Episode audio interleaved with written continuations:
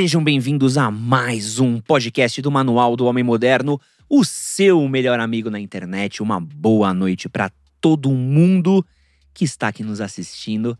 E hoje vamos falar aqui.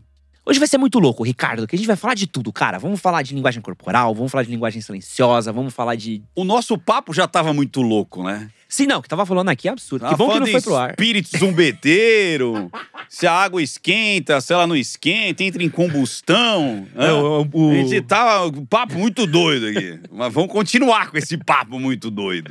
Ricardo, pra quem não te conhece, o que você faz, Ricardo?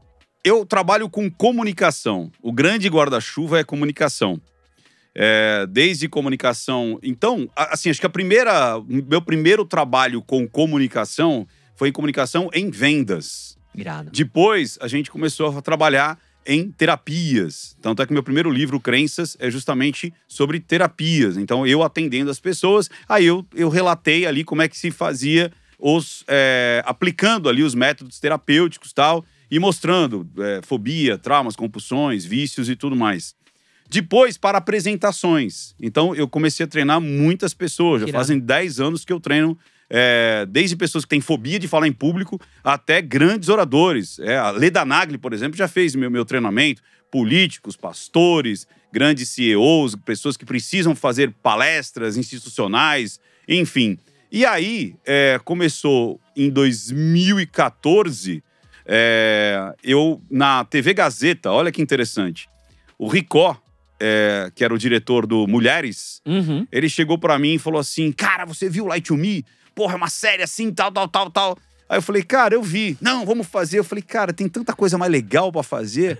né? Vamos, eu, eu queria fazer tipo aqueles remakers, sabe? Aquele de é, é, reconstruir tal, sobre empreendedorismo. Tal. Ele falou, não, não, vamos fazer o Não Minta Pra Mim. Então o Não Minta Pra Mim surgiu dentro do programa da Kátia, era um quadro dentro do programa Ah, da Kátia Fonseca. Kátia Fonseca. É. Minha mãe ama a Kátia Fonseca Então. num grau que você não faz ideia. É louca pela Kátia. E aí eu comecei a. Porque era uma coisa que eu já sabia fazer por conta justamente das terapias, por conta é, da parte comportamental, por conta das partes das vendas ali, porque você precisa analisar o outro. Uhum. Simples assim.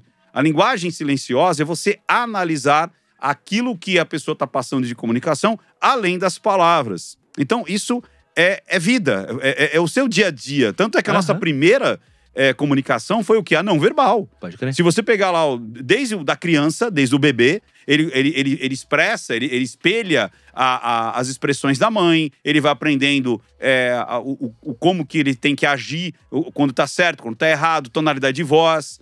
Tem até um tempo atrás, não sei se você lembra, que era assim: bebê se emociona com a mamãe chor é, a mamãe dele cantando. Você viu isso? Não vi. Pois é, ali ele tá se emocionando pelo que a mãe tá cantando? Não, mas pela tonalidade de voz e espelhando o rosto da mãe. Pode crer. pode Porque a crer. mãe tava cantando, fazendo aquela cara de choro, o nenezinho olha de meses e começa a espelhar. E os homens da caverna, a mesma coisa. Porque imagina, quantos é, milhares e milhares e milhares de, de anos nossos ancestrais tiveram que é, se comunicar, criar parcerias para caçar, procriar, passar conteúdo de uma geração para outra, sem proferir uma única palavra por milhares e milhares de anos.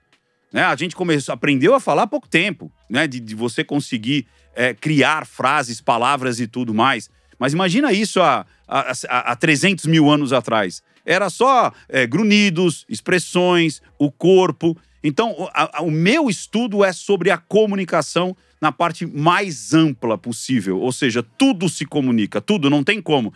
E, e acho que a gente vai levar muito hoje para esse, pra esse Vai papo demais. do chaveco, da conquista. Porque, cara, tudo, tudo, tudo se comunica. Aham. E aí, quando eu entrei lá no, no Não Minta Pra Mim, é, funcionou, foi bastante legal.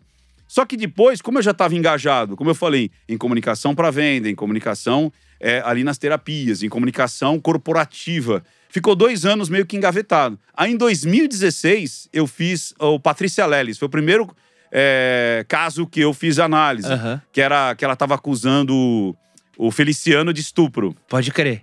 Eu analisei, foi inclu- inclusive o primeiro caso que a gente acertou, porque eu disse, cara, não acredito nela.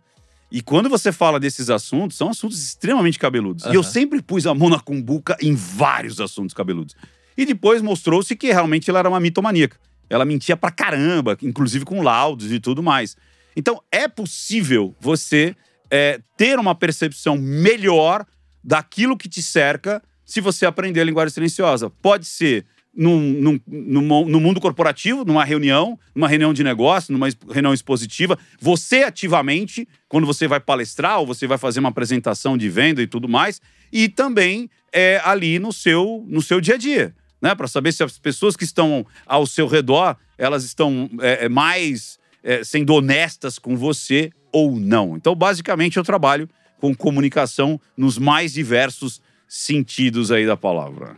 Quero falar aqui já você que veio aqui para essa live, você que está ouvindo esse podcast gravado, se preparem para aula, que eu e o menino Arthur aqui a gente preparou uma pauta caprichadaça. Vou falar aqui um pouquinho das regras da live, tá? Como sempre, sejam muito educados uns com os outros, tá? Sejam muito educados que nem o querido Simas, da família Turbo, que mandou aqui pra gente um super chat falando: sou muito seu fã. Não sei se é para mim, não sei se é pro Ricardo, deve ser pro Ricardo. É, É um grande nós. abraço pro Simas, é pra nós, pra todos nós aqui. É muito fã do Arthur, do Gui. É, sejam todos muito bem educados aqui no nosso chat, sejam gentis uns com os outros, podem mandar suas perguntas, podem mandar suas dúvidas pra gente. E ah, já tô até. Quero já avisar aqui um pouquinho da nossa agenda da semana. Amanhã teremos live sobre facas um pouquinho mais cedo, às 3 horas da tarde, porque eu vou estar no, o- indo pro jogo do Palmeiras. Então o meu verdão atrapalhou um pouco o trabalho aqui. Não tem como, papai. É, indo pro nosso Tri da Libertadores, então eu vou estar amanhã no jogo do Palmeiras, mas às 3 horas da tarde a gente vai estar falando sobre faca. Então, olha a faca amanhã. Olha a faca! E quinta-feira vamos estar aqui com o Thiago Bianco, é isso? Falando sobre queda de cabelo. Então, se você tá calvo, se você tá aí fazendo um mapa da sua calvície, quinta-feira vamos resolver aí os problemas da sua queda de cabelo. Ricardo, você, como especialista da comunicação, Tá. qual que é a importância da primeira impressão nas nossas relações? É muita, né, cara? Porque, ou todas, né? Todo mundo tem aquele chavão, não existe uma segunda primeira impressão. Aham. Essa é. Então, dá até pra você reconstruir. Dá pra você reconstruir.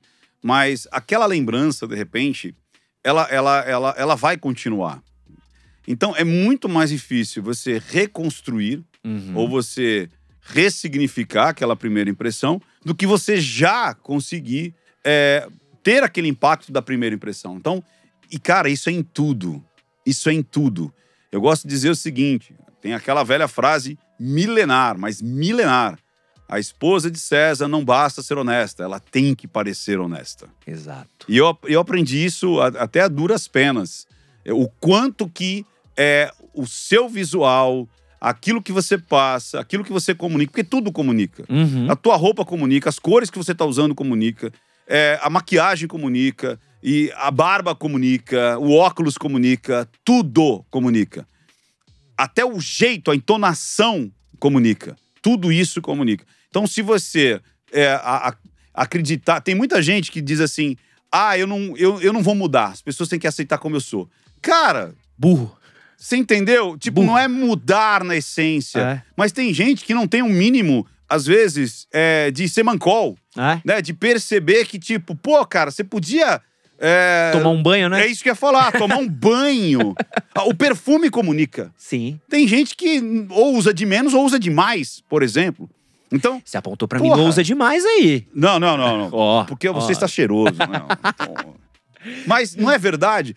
Sim. e outra, o que eu acho engraçado, se a gente for falar, inclusive, é, numa situação até de sedução, a primeira coisa que a pessoa precisa ter é saber que é, ela tem atributos. Tem pessoas que acreditam que não tem atributos. Só que esses atributos muitas vezes estão escondidos, cara. Uhum. E não é estar no padrão. Porque, primeiro, que eu não acredito que tenha padrão. Então, cara, é, de repente você gosta de ir puxar ferro e tudo mais. Beleza. Ah, eu não gosto de puxar ferro. Eu sou mais gordinho, eu sou mais rechonchudo. Não tem problema nenhum, cara. Ah, eu sou mais é, da estica, eu sou mais largado, eu sou mais da, do, do- do cara da mochila. Cara, não tem problema nenhum. Mas desde que aquilo comunique o que você é. Uhum. Num, num- numa visão de especialista, assim, qual que é a primeira coisa que as pessoas costumam reparar nas outras quando elas vêm pela primeira vez? Depende, né? É roupa, é É- rosto, é é, tipo assim, bunda, é o É quê? engraçado que, assim, o homem, ele tem uma visão mais de túnel. né? E a mulher tem uma visão mais periférica. é impressionante isso. Então o homem, ele, ele foca é, é mais. É, é tipo assim, ele vê partes de cada vez. Sabe aquela coisa que se você botar o homem para esquentar a água e tiver alguma outra coisa para ele fazer, a, o leite, né, a água vai ferver Aham. e a tartaruga vai fugir. E a mulher ela consegue esquentar a água, olhar o filho, mudar o scroll ali no celular, fazer uma ligação, tudo ao mesmo tempo agora. E é verdade, a mulher é muito mais multitask, multitask do que o homem, ou seja, muito mais multitarefa do que o homem. Então o homem ele, tá- ele tem uma visão mais é, de túnel. Então ele tipo, olha pro rosto, olha pro peito, entendeu? Aham. Olha pra bunda. A mulher não, ela consegue olhar tudo ao mesmo tempo sem tirar os olhos da sua cara.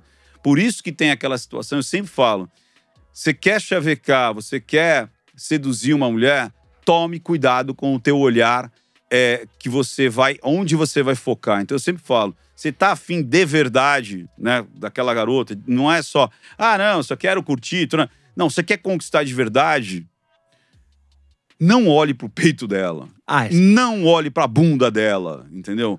Porque tem sempre aquela que ela vira, ah, minha amiga tá ali, você olha pra bunda, quando ela vira, ela te pega olhando pra bunda. E aí dá aquela situação de, aquela brochada. Uhum. Por quê? Porque, cara, não adianta. Todo mundo quer se sentir valorizado, ou pelo menos a maioria das pessoas quer se sentir valorizado pelo que você é, e não pelo que você tem, pelo que você aparenta. Então, quando você dá mais ênfase ao lado, principalmente no primeiro encontro, principalmente nos primeiros minutos, ao corpo do que o que a pessoa é, dá uma brochada. Tanto é que eu sempre falo, a grande comunicação inicial é não é você elogiar aquilo que todo mundo elogia. Sabe aquela coisa? A- a- o garoto ou a garota tem lá olhos azuis. Aí você fala assim, nossa, que olhos lindos. Porra, ela ouve, ouve isso desde o dia que nasceu, cara. Você É. tá entendendo? Ou a pessoa, é, é, sei lá, tem dentes lindos. Cara, ela já. Agora imagina que você fala assim. Cara, você, você fala das coisas de uma maneira tão, tão gostosa de ouvir. Já falaram que você conta a- a- as histórias de uma maneira extremamente agradável e tudo. A pessoa, ela muda a concepção de você falar que a pessoa é agradável, que a pessoa é divertida. Fala assim, nossa, eu- quando eu te olhei lá do outro lado da, da- da- Eu não imaginava que você era tão divertida. É, e é, é o- é fora do óbvio, né? É fora do óbvio. Você virar pra uma pessoa bonita, nossa, você é bonita? Pô, parabéns. Se ela não sabe, ela é É. burra, entendeu? Você entendeu? É. Então, às vezes, mesmo se você vai é, é, elogiar alguma coisa que você queira elogiar, por exemplo, elogi- elogiar é, roupa, né? Uhum. Isso que eu acho uma coisa. E é engraçado que isso vem desde. Se você prestar atenção, isso vem muito desde a criança. Olha que loucura. Normalmente, como os meninos são elogiados? Você é forte, Ah, sim. você é valente, Pode crer. né? Nossa, que menino esperto. Aham. Agora, menina, como é que é? Nossa, que princesa. Nossa, que linda. Olha o seu vestido. Olha, quem te deu esse sapato? Nossa, que laço. Quer dizer, desde criança tem essa essa essa dicotomia que, que é um absurdo, né? Porque o Aham. menino é valorizado por eh, questões interiores. Você é forte, você é inteligente, você é rápido, você é valente. E a menina por estereotipos, estereótipos, né? De, de, de roupa ou de beleza.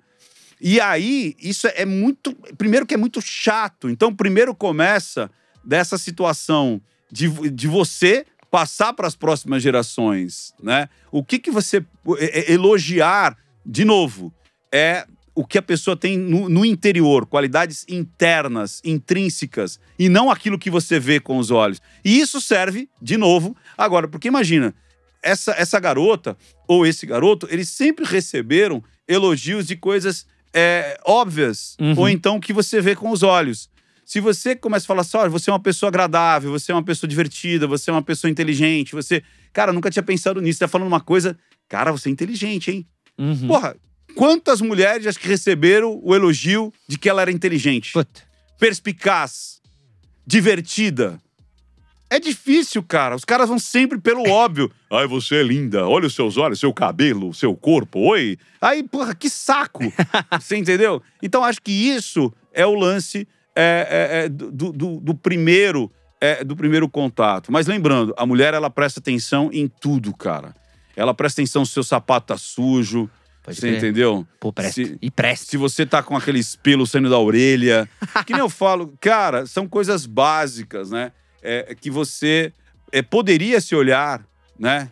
Olhar para si mesmo e ver o que, que, eu, o que, que eu posso melhorar em mim. Não é transformar completamente. O que, que eu posso transformar? O que, que eu posso melhorar? Não é transformar, melhorar. É, mas tem, tem uma coisa que eu falo muito aqui no canal, e acho que é totalmente a ver do que você fala, que assim, você estar bem vestido não vai te deixar menos feio. Você ainda vai continuar sendo feio, mal diagramado. Você só tá mais bem apresentado. É tipo você vender um celular ruim numa embalagem bonita. Só que pelo menos você vai chegar na mão da pessoa. Porque a maioria das Saquei. pessoas, se você tá tipo vestido que nem um lixo, você tá fedendo, tá com Isso. Ou barba mal feita, bafo, cabelo mal feito, Aquele é no dente. É óbvio que a pessoa vai olhar pra você e falar assim, pô, tá aí, o mendigo. Tem seu público-alvo, né? Tem É. seu público-alvo. mas. Talking, né? É. Mas, porra, cara, se você tá pelo menos arrumado, se você tá cheiroso, se tá com o cabelo bem penteado, tá com um, um asseado, pelo menos, você já parte, você já corta pelo menos a parte do asco. É isso aí. Que é sempre muito importante também, né? Ou da pessoa olhar pra você e acreditar que se, se você não se trata, por que, que ele vai me tratar bem? É. Você tá entendendo? Então é aquela, aquela situação de. É como a gente falou, que é o básico: é, é tomar um banho, é fazer uma. uma- uma, sabe, uma, uma esfoliação no rosto, sabe? Tirar. Às vezes os caras, você olha, você, você vê que o rosto do cara tá pesado, você entendeu? Tá sujo, tá cheio de cravo. E não é gastar dinheiro, é simplesmente ser asseado. E ali é como você falou, estar bem vestido não quer dizer que você vai gastar, não é o outside, não é? Ah, quanto que eu, sabe, vou gastar 100 mil reais nesse look. Não, cara. Você consegue se vestir bem com coisas extremamente baratas, mas se vestir bem. E aí, e dentro do seu estilo. É que eu isso acho que isso que é muito legal. Que a galera também, sabe o que acontece? É. Ela. Ou ela tá largada, ou então ela vai no ritmo da moda. E às vezes aquela moda não cai bem para aquela pessoa. Uhum. Você tá entendendo?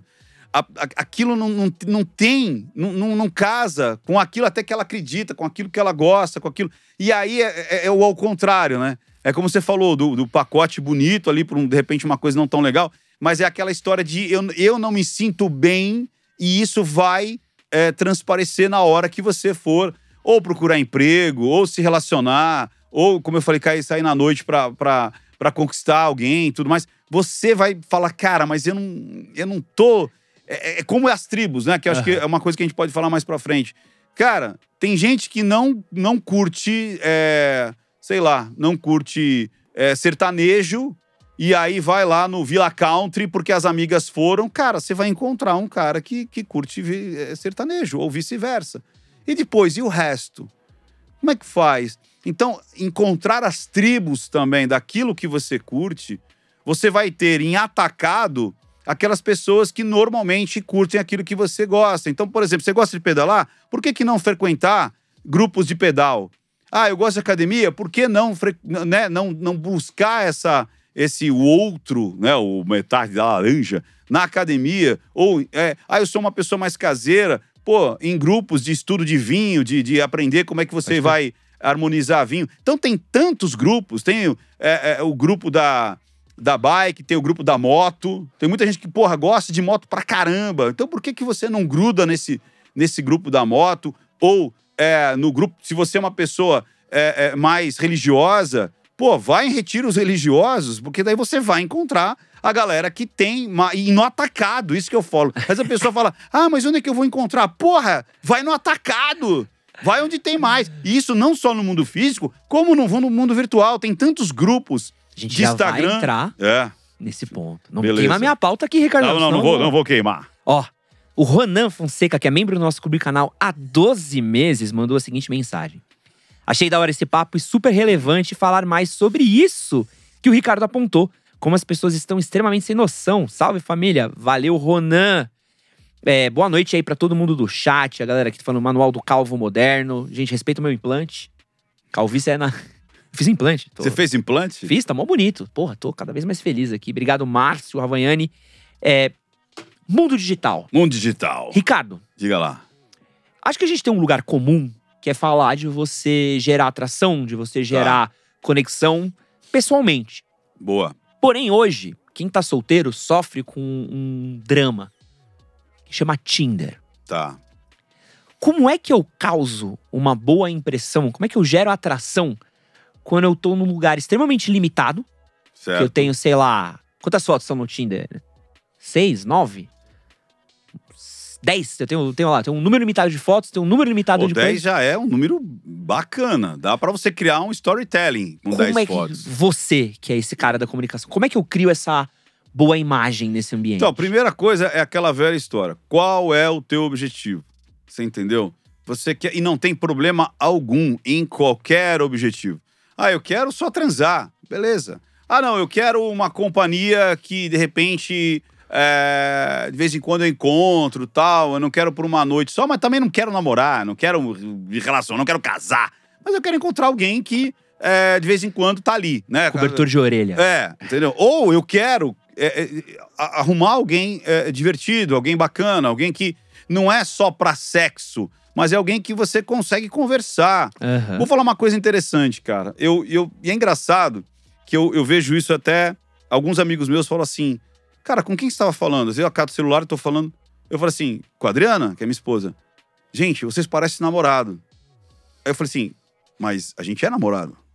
A gente é casado, mas a gente se namora. Aham. Ou seja, é, o engraçado é que as pessoas, você tá entendendo?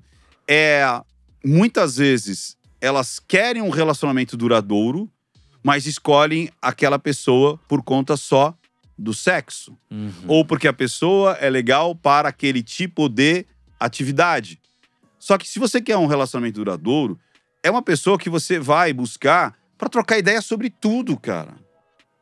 Sobre política, sobre relacionamento, sobre a vida, sobre os acontecimentos que estão é, é, cercando o trabalho e você ter prazer de conversar com essa pessoa. Eu e minha esposa, por exemplo, nós temos papo para todos os dias, é impressionante isso. Mas por quê? Porque quando a gente estava na, na, na fase do namoro, é ali que foi percebido que a gente não saía só para ir no motel, mas saía para ir no teatro, para andar de bicicleta, para fazer esporte, é, para conversar, para ir no cinema. E aí você vai vendo. Por isso que tem muito casamento, cara, ou início de relacionamento, que é muito fácil o termômetro. Se você tem mais prazer, eu não tô dizendo que você não, não deve ter, mas se você tem mais prazer com os seus amigos do que com a sua esposa, ou sua namorada, ou sua noiva, esquece. Porque isso vai ser daí pra pior. Ou é broderagem, que aí Você tá também é mais perigoso ainda. Agora, o que eu digo é. Eu, eu, cara, por exemplo, minha turma de moto. Aham. Todo sábado eu ando de moto. Eu curto pra caramba minha turma de moto. Mas eu curto pra caramba também sair com a minha esposa. Eu curto pra caramba os brothers do bar. Eu curto pra caramba meus amigos que eu tenho lá desde o do, do primário, lá de 30, 40 anos. Mas eu gosto muito de viajar com a minha esposa e falar assim, cara, é muito divertido a gente junto. Mas então, vamos Como lá, é voltando. faço, Ricardo? Porque, vamos porque voltando. tipo, Então, isso que você falou é o, é, o, Então. é o sonho. Agora, como é que eu, nesse ambiente Porque digital... a pessoa, ela se vende de uma maneira que ela não é. Então vamos lá. Você cata hoje lá é, um, um- um Instagram. Porque aí que tá. Muitas vezes a pessoa fala: onde que eu vou arrumar parceiros? No Tinder, né? No Happn. Eu nem sei se existe ainda. Existe o Happn? Tem, tem, tem. Porra, mas aí é que tá, cara. Você tem que arrumar pessoas na vida. E não só. Dá pra arrumar nesses aplicativos? Tudo bem. Mas o que que eu passo nas fotos? Então Se eu tenho que só- dar um cuidado pras fotos. Porra, é claro, porque se eu passo, só passo é, foto peladinho, só sensualizando, você entendeu? E, e- e tanto os meninos quanto as meninas, eu vou arrumar pessoas que estão interessadas em pessoas que querem sensualizar, que muito provavelmente aí é genética, é, biologi é, bio- é biológico. Eu vou despertar o quê? Feromônio, eu vou querer transar, vou querer pegar, vou querer lamber, vou querer morder. Você tá entendendo? Agora, se você nas fotos mostra um pouco do seu lifestyle, Aham. ou seja, o seu estilo de vida, a pessoa pode se apaixonar pelo seu estilo de vida. Você- Eu quero só fazer uma pausa, que o, o Ricardo falou de genética. Eu tô traumatizado com Cariane. Cariane falou que minha genética é ruim. Falou que sua genética falou é que a minha ruim. genética... Olhou pra mim e falou, não, sua genética não é muito boa, não. Eu quero só deixar ressaltado aqui. Cariane, todo dia eu tô indo na academia pensando em você, tá? Eu falo aqui, vamos, vamos trabalhar essa genética zoada aqui. Mas Então, em lifestyle, vamos pensar assim. vamos pensar, bom, no que, Instagram. que tipo de. Pensa assim, ó, vamos pensar E eu tô falando de Tinder porque eu sei que é muito onde a molecada tá. Tá, legal. Vamos pensar o seguinte. Pensa pra mim, cinco fotos que eu precisaria ter. Então, vamos lá. Você curte o quê? Eu? É. Eu curto meu cachorro, O que mais? eu curto. De Eu curto coisas nerds, Legal. eu curto viajar, viajar? curto fazer exercício. Legal. Eu, o que, que eu gosto? Trabalhar e filme legal. ruim. Trabalhar, legal. O que mais? Muito filme ruim, eu gosto muito de filme, Filme ruim. ruim. É. Cara, olha que legal. Você tem seis coisas pra postar. E você pode criar um storytelling de cada essas coisas. Então, por exemplo, uma- você gosta de coisas nerd, né? Então você vai numa, numa feira. é, Uma CCXP, assim. Por exemplo, você fala: olha, eu tô aqui na feira, tal, não sei o quê, tiro foto do bonequinho e tal, não sei o quê. Legal. Sabe? Aí na outra, tô indo pra academia, aí vai exercitando. Olha, um filme retrô, como você falou, de repente trash, um filme trash. E aí você vai é, mostrando o seu lifestyle. Legal. Aí eu sou uma garota e falo assim, cara, olha que legal, o cara vai na feira de. de, de, é, de, de, é, coisas é, geek, né? Geek. Ah, é geek. Geek, geek, coisas geek, e, e- e eu vou também assistir filme trash. O cara fala, meu, o cara assiste lá, eu levarei a sua alma, né? nessa- do, do, do Zé do Caixão, Zé do Caixão. Aí você fala, caraca, porra! E aí também mostra você passeando com o cachorro, brincando com o cachorro, fazendo um meme ali com o cachorro. E aí a pessoa se apaixona, sabe por quê? Pelo seu lifestyle. É porque é foda. O que, Que eu é vejo... o que você vai viver durante a tua vida toda. Ou você vai ter algumas variações ali. Agora, normalmente as pessoas querem fazer o quê? Ah, e viajar. Então você vai, de repente, fazer um, um, um storytelling, ou seja, uma sequência ali. Não precisa dizer, mas- que tenha viagens. Ou eu fiz essas viagens, eu quero fazer essas viagens. Nossa, que legal isso. Agora, a pessoa chega e só, de repente, está sensualizando. Ou ostentando. Tirando foto em paisagens super. Às vezes o cara pagou em 48 vezes aquela viagem. Aí a pessoa olha e fala assim: cara, eu não tenho cacife pra chegar, às vezes, nessa pessoa. Porque olha essa pessoa. Você ostenta tanto, você põe tanto é, coisas caras e, e restaurantes caros. E, ah, você tá afastando, de repente. Não, é até pior, Ricardo. E O- às vezes é tipo, cara, então a pessoa olha pra você e você sempre tá de biquíni em várias praias do Brasil. Aham. Você tá se vendendo, você tá vendendo isso. Sabe uma coisa que eu vejo que é, é mais triste ainda? Que a gente, os meninos mandam muita coisa pra gente, a gente dá uma olhada. O cara posta, normalmente, ele tem 10 fotos que ele pode pôr. Ele bota 5, as 5 é selfie dele em fundo genérico. Por exemplo, Você não consegue entender, tipo assim, assim, tá. onde você tá? Eu tenho né? cinco fotos do cara, que é a cara de merda dele, que não é a melhor cara do mundo, que É Deus aí. não te ajudou, Pedro. Você que nem eu, perdemos na loteria genética, tá? Não nascemos bonito. E é a história que o cara tem pra contar. Eu sou igual em todos os lugares que eu vou, com um fundo igual, a pessoa não consegue nem olhar e falar, pô, que interessante Aí esse sabe- mato e aí isso? atrás. É, aí sabe o que vai acontecer? É, to- todo balaio tem sua tampa, isso é fato. Então ele vai pegar especificamente aquela garota que vai curtir ele por alguma coisa. Ah, gostei da boca, gostei do nariz, gostei do peito dele, sei lá, do tanquinho ou da barriguinha. E vai ser isso. Então a probabilidade e as possibilidades vão, ser restri- vão se restringir, como você mesmo falou. Fica uma coisa que não muda e o resto meio que tudo genérico. Agora, se aquela foto conta um pouco da tua história, é uma foto, como a gente falou, é, que você fala, porra, tá falando do cachorro, tá falando é, é, da, da coisa nerd, tá falando do, da viagem, tá falando da academia, tá falando de qualquer outra coisa que você curte, existe uma, uma história, existe um. Você tá entendendo? Existe um protagonismo de algo que está acontecendo.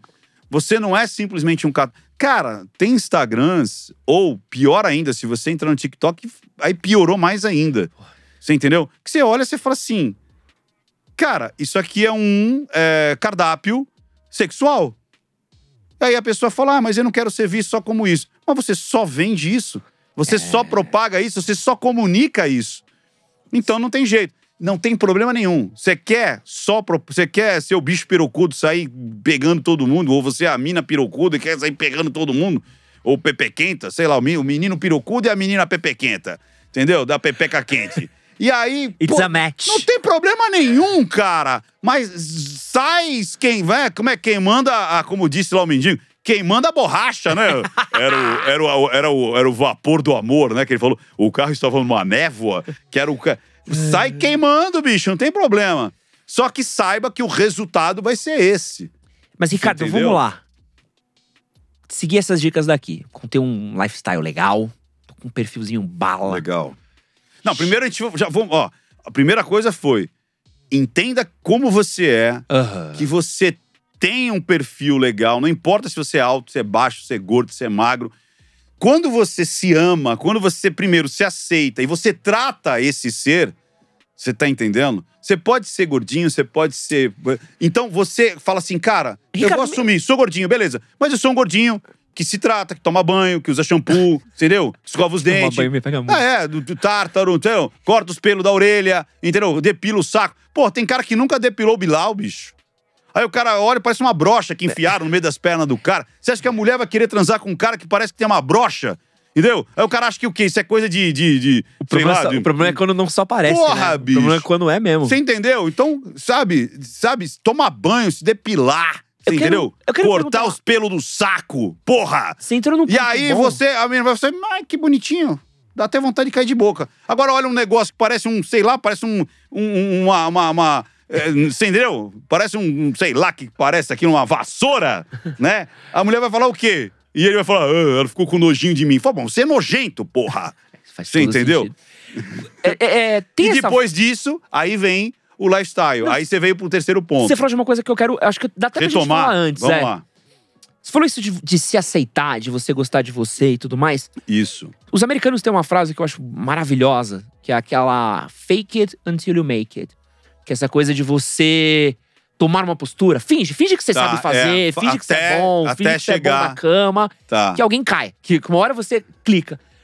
Tem como eu me tornar uma pessoa. Pensa que eu sou um menino tímido, que mal saio de casa, que eu falo pouco com as mulheres, que eu não tenho muita relação. Tem como eu fingir uma postura, eu criar um- uma rotina de hábitos meus pra eu melhorar minha autoestima através da, do jeito como eu configuro meu corpo? Tem. E olha que legal. Isso é, e é tão simples, cara. É? É, é muito simples, cara. É muito simples. Então vamos lá. Você fala que é um menino que tá tímido e tal, e fala, pô, mas como é que eu vou começar a agir? Né? Que eu, eu vivi aqui, a, sei lá, a minha vida inteira. Tá feliz da vida que inventaram o metaverso, né? Não, Porque agora é- ele vai precisar sair de casa mesmo, vai botar um óculos e vai ser quem ele É quiser. Naruto e LOL o dia inteiro. É, ali, é, é, Naruto e lá o dia inteiro, e aí de repente agora tá, sabe, tá su- subnutrido, entendeu? Só come batata frita e hambúrguer, né? Quando come, entendeu? E aí tá ali, tá, como é que eu vou fazer? É muito simples, cara. É muito simples. Se eu tenho um violão ali, eu nunca toquei o violão, e eu quero tocar, sei lá, Starway to Heaven. Boa. Melhor, vamos falar, vamos tocar aquela bumba meu boi, né? Boi, boi, boi. Como é que eu tenho que fazer? Eu tenho que, primeira coisa, é pegar o violão. E tem que começar a tocar. Eu vou tocar bumba meu boi na primeira, Não. eu vou errar. E vou acertando. Através do quê? Do erro, da prática. Se eu quero ter um, um braço lá de, sei lá, 40 centímetros, eu vou entrar na academia e vou ter um braço de 40 centímetros? Não, eu vou ter que treinar. A sedução é treino. O problema é que a pessoa quer tocar Starway to Heaven ou quer tocar Chopin do zero para a primeira noite, Uhum. do zero para a primeira festa, do zero para a primeira rave. E que aí fala assim: ah, mas não deu certo. Fala, porra! Então quando você dá a primeira nota e erra, você fala, não sei tocar violão, você puxa lá o, o primeiro ferro, lá dói o seu músculo, fala, então eu não vou puxar mais ferro. Cara, sedução é treino. Simples assim. E uma grande sacada é: tudo na vida é mais não do que sim. Tudo. Uhum. Tudo. Tudo. Quantos episódios você já gravou aqui? Puta. Aqui na Pod foram 28, fora daqui já deve ter sido uns outros 20. Tá, então nós estamos falando de 48, Aham. né? Desses 48, quantos você é, falou assim, cara, aqui a gente estourou de visualização?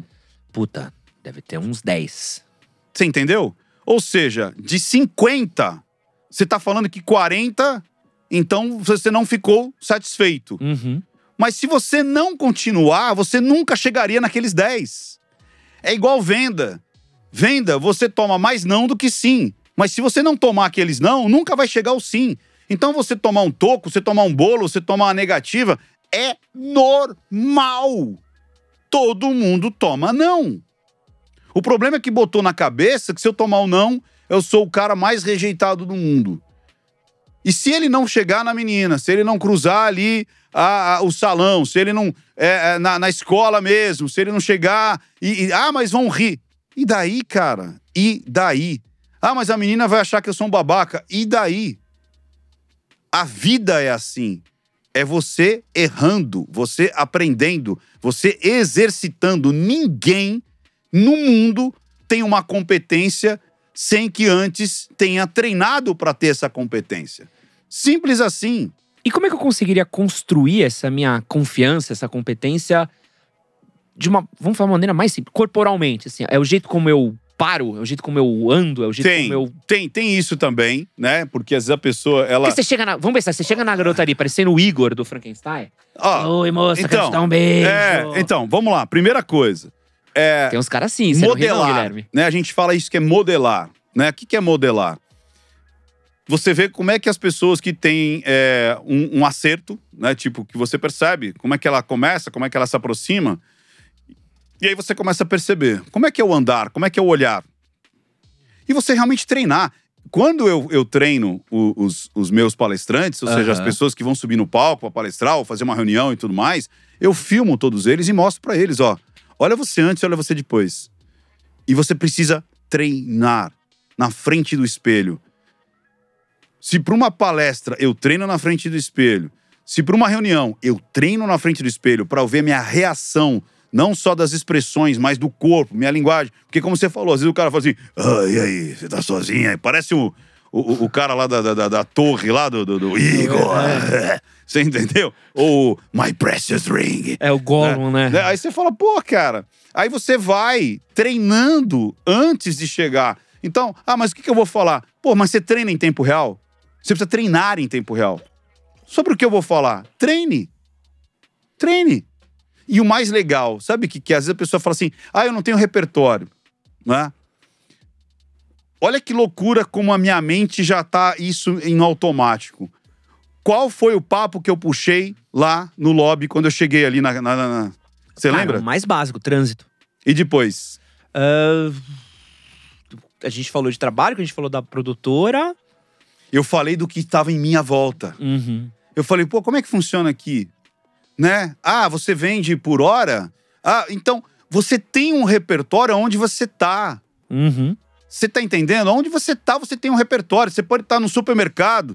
Aí você vai chegar pra uma pessoa e fala, como é que eu vou chegar nessa pessoa? Você chega e fala assim, de repente ela tá escolhendo vinho. Você fala assim, eu vou dar uma festa. Eu não sei escolher vinho. Você pode me ajudar? Pronto, Boa. já abriu.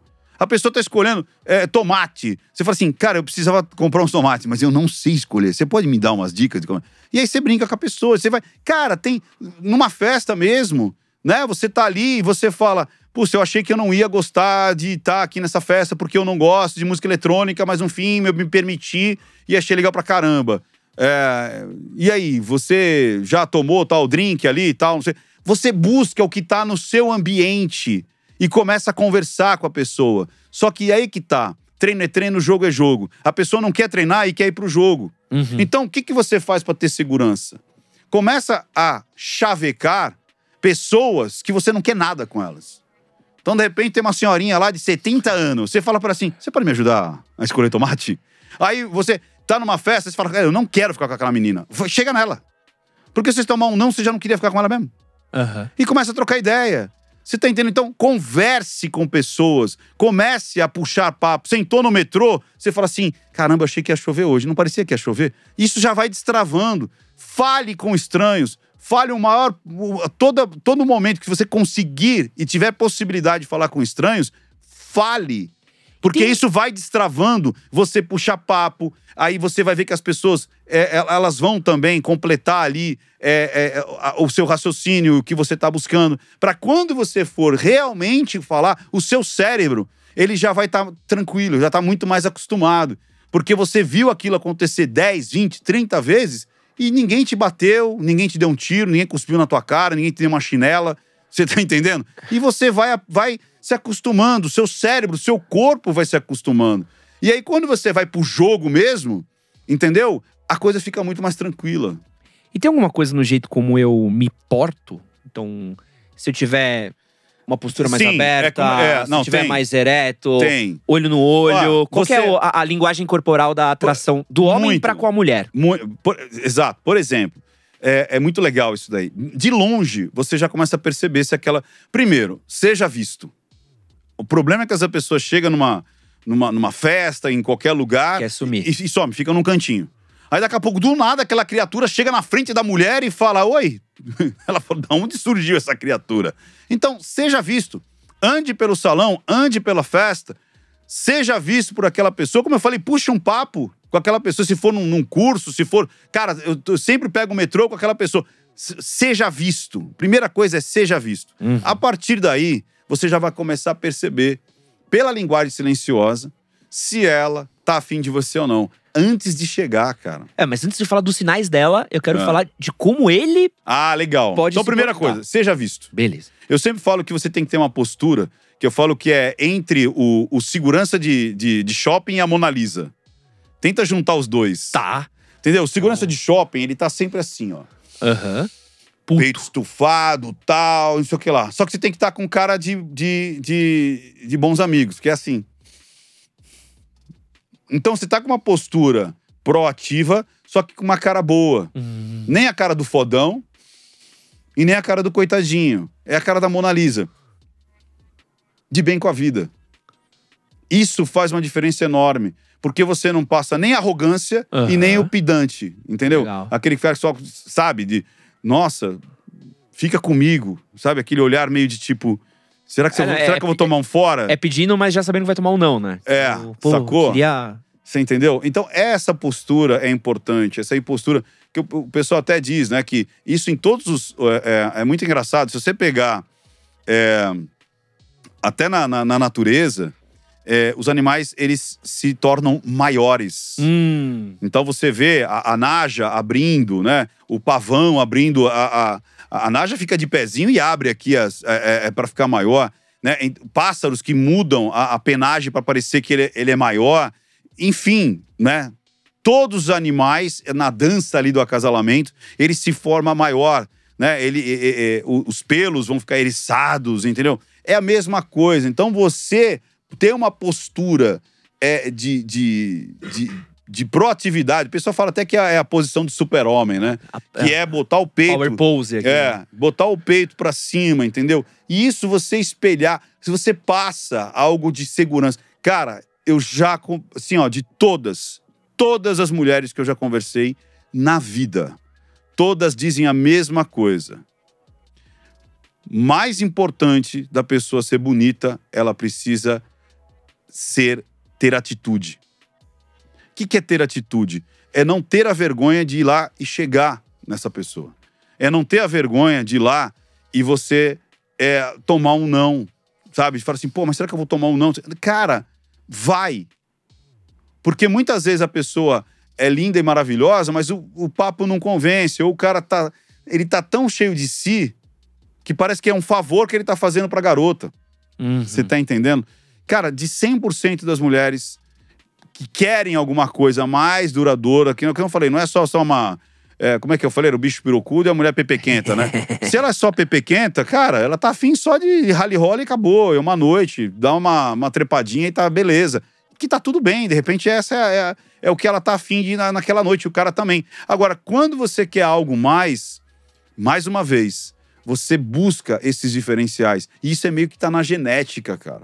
É. Eu quero alguém que me proteja. Então, o lance de você, às vezes, tirar, eu falo assim, tirar o, o, o- um pelinho imaginável, né? Quando você tá. Já quando você já chegou, ir lá e tomar conta. Essa entendeu? pelinho é boa. É, sabe? Você tira ali o pelinho. Essa do pelinho é pica. É, é muito Tipo, legal. ah, tem uma Ah, coisa aqui, é, tipo, não, você não fala nada. Só chega que faz assim e tal. Arruma o cabelo. Sem falar nada, pô. Sem assim. falar nada. É só fazer assim, tira. Entendeu? Aqui. Arruma o cabelo. Vocês estão tomando nota, meninas? Tipo assim, vamos até ali, pega na mão e fala assim, ó, vamos até ali. Aquela coisa da proteção. Aham. É o lance, cara, parece que é demodê, mas o abrir porta, subir escada, você põe a moça na frente, você vai descer a escada, ela vai atrás de você. São, são coisas inconscientes de segurança, de proteção, cara. Posso falar uma coisa pra você, Ricardo? Muito Ah. boa. Uma vez eu tomei um pé na bunda. Paulinha, no glorioso ano de 2006. Tomei o pé na bunda da Paulinha, era a garota que eu ficava. A gente ficou três meses saindo e tal. Paulinha, no dia que ela terminou comigo, ela falou assim: Meu, ah, puta, não, não rola mais, mas, mas queria te falar uma coisa. Tem uma coisa que você faz comigo que eu acho lindo. Você sempre abriu a porta pra mim, você sempre puxou a cadeira pra mim, Tá vendo? você sempre perguntou o que eu queria. Isso. Cara, continua fazendo isso pelo resto da vida você nunca vai ter problema com mulher. Foi uma coisa. Eu tava tomando um pé na bunda, Tomando um diz- feedback um positivo. feedback positivo. Que é um. Você é um bom funcionário, tô te mandando embora, mas ó. Mas você tem isso, isso, seu isso. próximo chefe vai ser muito feliz. É, é. Mas, mas, Mas, é uma cara- coisa muito. Cara, às vezes é besta. E se a garota não gosta, ela vai falar, ah, não precisa. É, Beleza. E tá, e tá tudo bem. Mas se ela gosta, é uma coisa que é tão gentil. E é genético. A proteção é uma, uma coisa genética. Você dá valor pra quem te, te protege. Você dá valor pra quem te, te respeita. Você dá valor pra quem prioriza. Então chegou é, primeiro para o, o- o seu par, né? Pra, e, e principalmente esse lance de homem e mulher, es- essa coisa de tipo é, você ceder. E não importa se você é gay, se você é hétero. Então, se você quer ser o, o proativo da relação, ceda, proteja. Você tá entendendo? Uhum. Sirva primeiro. Isso, a pessoa, ela, ela sente um, um respeito, uma proteção, que é como eu te falo, vai além de simplesmente sexo. E quando a gente entrar em sexo, a gente pode entrar depois numa uma, uma coisa bem forte, bem importante pra galera. Opa. Então, quando for entrar em sexo, você, você me avisa, Aqui, porque Sério. é, a galera tá, tá broxando fortemente e não entende o porquê. Pô, E eu vou. Então você fique até o final, porque se você está broxando, você vai acabar com a sua broxada hoje ainda, meu amigo. Mas então, vamos, só, vamos só recapitular aquele negócio. Então, a proatividade, a postura, né? E normalmente, é, como é que chama lá o nosso amigo mesmo? Menino Arthur. O menino Arthur. Então, o que que acontece? De repente, o menino Arthur é a menina Artura. Entendeu? Com cabelo é fácil É. demais. Já. Demais. De Aí, costas, o Arthur, Arthur, bababa. é que assim, as pessoas não vão conseguir. Vão conseguir ver você, então é melhor, né? É Porque ali não vão conseguir vê-lo. É, tem Eu vários vídeos meus de peruca, é fácil Então, de mulher imagina. É, é muito simples, é muito natural. Imagina que você é, tá interessado em ficar com alguém nessa noite. Tá. Né? Ou, é, como eu falei, é num restaurante, ou é na noite, é na balada, não importa. Mas você tá disponível. Uhum. Seu coraçãozinho está disponível. Você fala assim, pô, eu quero, quero curtir a vida doidada. Então, esse é o que tá na, na tua cabeça. Tá, tá ok? Uhum. E aí, de repente, você tá olhando pra lá. Então, a primeira situação é: eu estou disponível, ok? E eu encontrei alguém olhando pra mim dessa maneira que eu vou te olhar agora. Então, olha pra lá. Tá. Então, pensa que você é uma garota. Aham. Olha como a- a- isso é natural, isso é, é do ser humano, isso é, genético. E aí, de repente, então você tem isso, você não tá pensando nisso, mas você está disponível, Aham. tá? O seu, o sua mente tá livre, leve e solta Tá. preste atenção, câmera, no que ele vai fazer é, e tem uma reação real. Tá. O que, que aconteceria se você visse isso? Então, de repente, você tá olhando, aí você encontra eu olhando assim pra você. Ah, fofinho. E aí, o que, que vai acontecer? Muitas vezes você vai sorrir, Aham. ou você pode até se assustar e fazer isso aqui, ó. Você olha pra baixo e Aham. vira o rosto. E depois você busca de novo pra ver se aquilo realmente era pra você. Mas qual que é o truque? Agora, se você não tá afim, sabe o que, que vai acontecer? Então, imagina que você não tá afim. Tá. Então, primeiro você fez o quê? Você sorriu pra mim. Uhum. Se você fosse tímida, como é que seria então? Ah, Então, eu tô aqui, eu vou faço assim. Isso. para. Mas é o olhar, faz isso aqui, ó. É um olhar de, de submissão. É tipo assim, eu me assustei porque eu percebi, eu deu um, um trimili, né? E eu abaixo os olhos. Quando eu não quero, imagina que você não tá disponível. Tá. Você não quer, você não tá afim. Você tá entendendo? Então vira Puta, pra lá. ah, tem Ó, aquela- Aí eu tô aqui pra você com aquela eu posso cara de fazer a olhadinha olhar de quem não 43. quer muito bem. É, aí minha, aqui- minha vingança aqui, Aí eu tô Brasil. aqui, né? Aham. É aquela aqui, ó.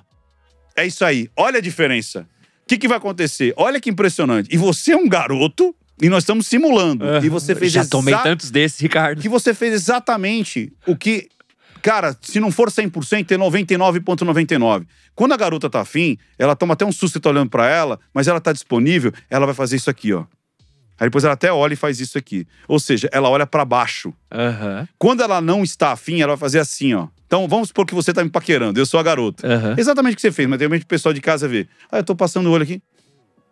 Sacou? Eu vou tirar na horizontal. Então, se a menina é tipo- estiver olhando ou. E papá, ela, e ela fez isso é aqui, um- já não. Tipo assim, putz, eu não quero. O que, que esse cara tá me olhando? Esse babão feio, horrível. Agora, se eu me surpreendo, eu baixo o olhar.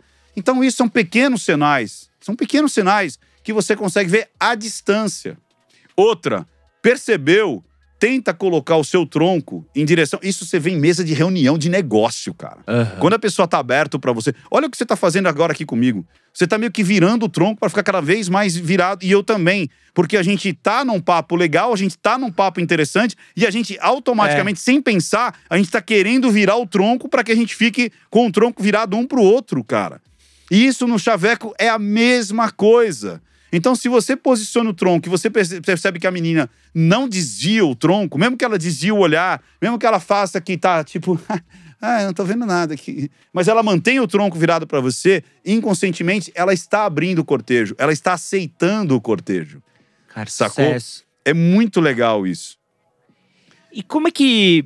E, e qual que é o. E outra, ela tira coisas da frente. Ah, Por exemplo, se tem um copo, né? Se não tá afim, o copo permanece aqui. Se tá afim, o copo vem pra cá. Se tem uma bolsa, ela libera a bolsa pra cá. Se ela, se ela não tava é, é, com os ombrinhos, também tava com o peitinho pra baixo, se ela tá afim, ela também faz uma postura. Você entendeu? De se, de se tornar mais atraente. Ela vai se, se tocar, ela vai arrumar, ela vai arrumar o cabelo. É inconsciente, ela não tá fazendo isso pra te agradar, ela tá fazendo isso porque o inconsciente dela tá dizendo, cara, tá rolando algo à distância.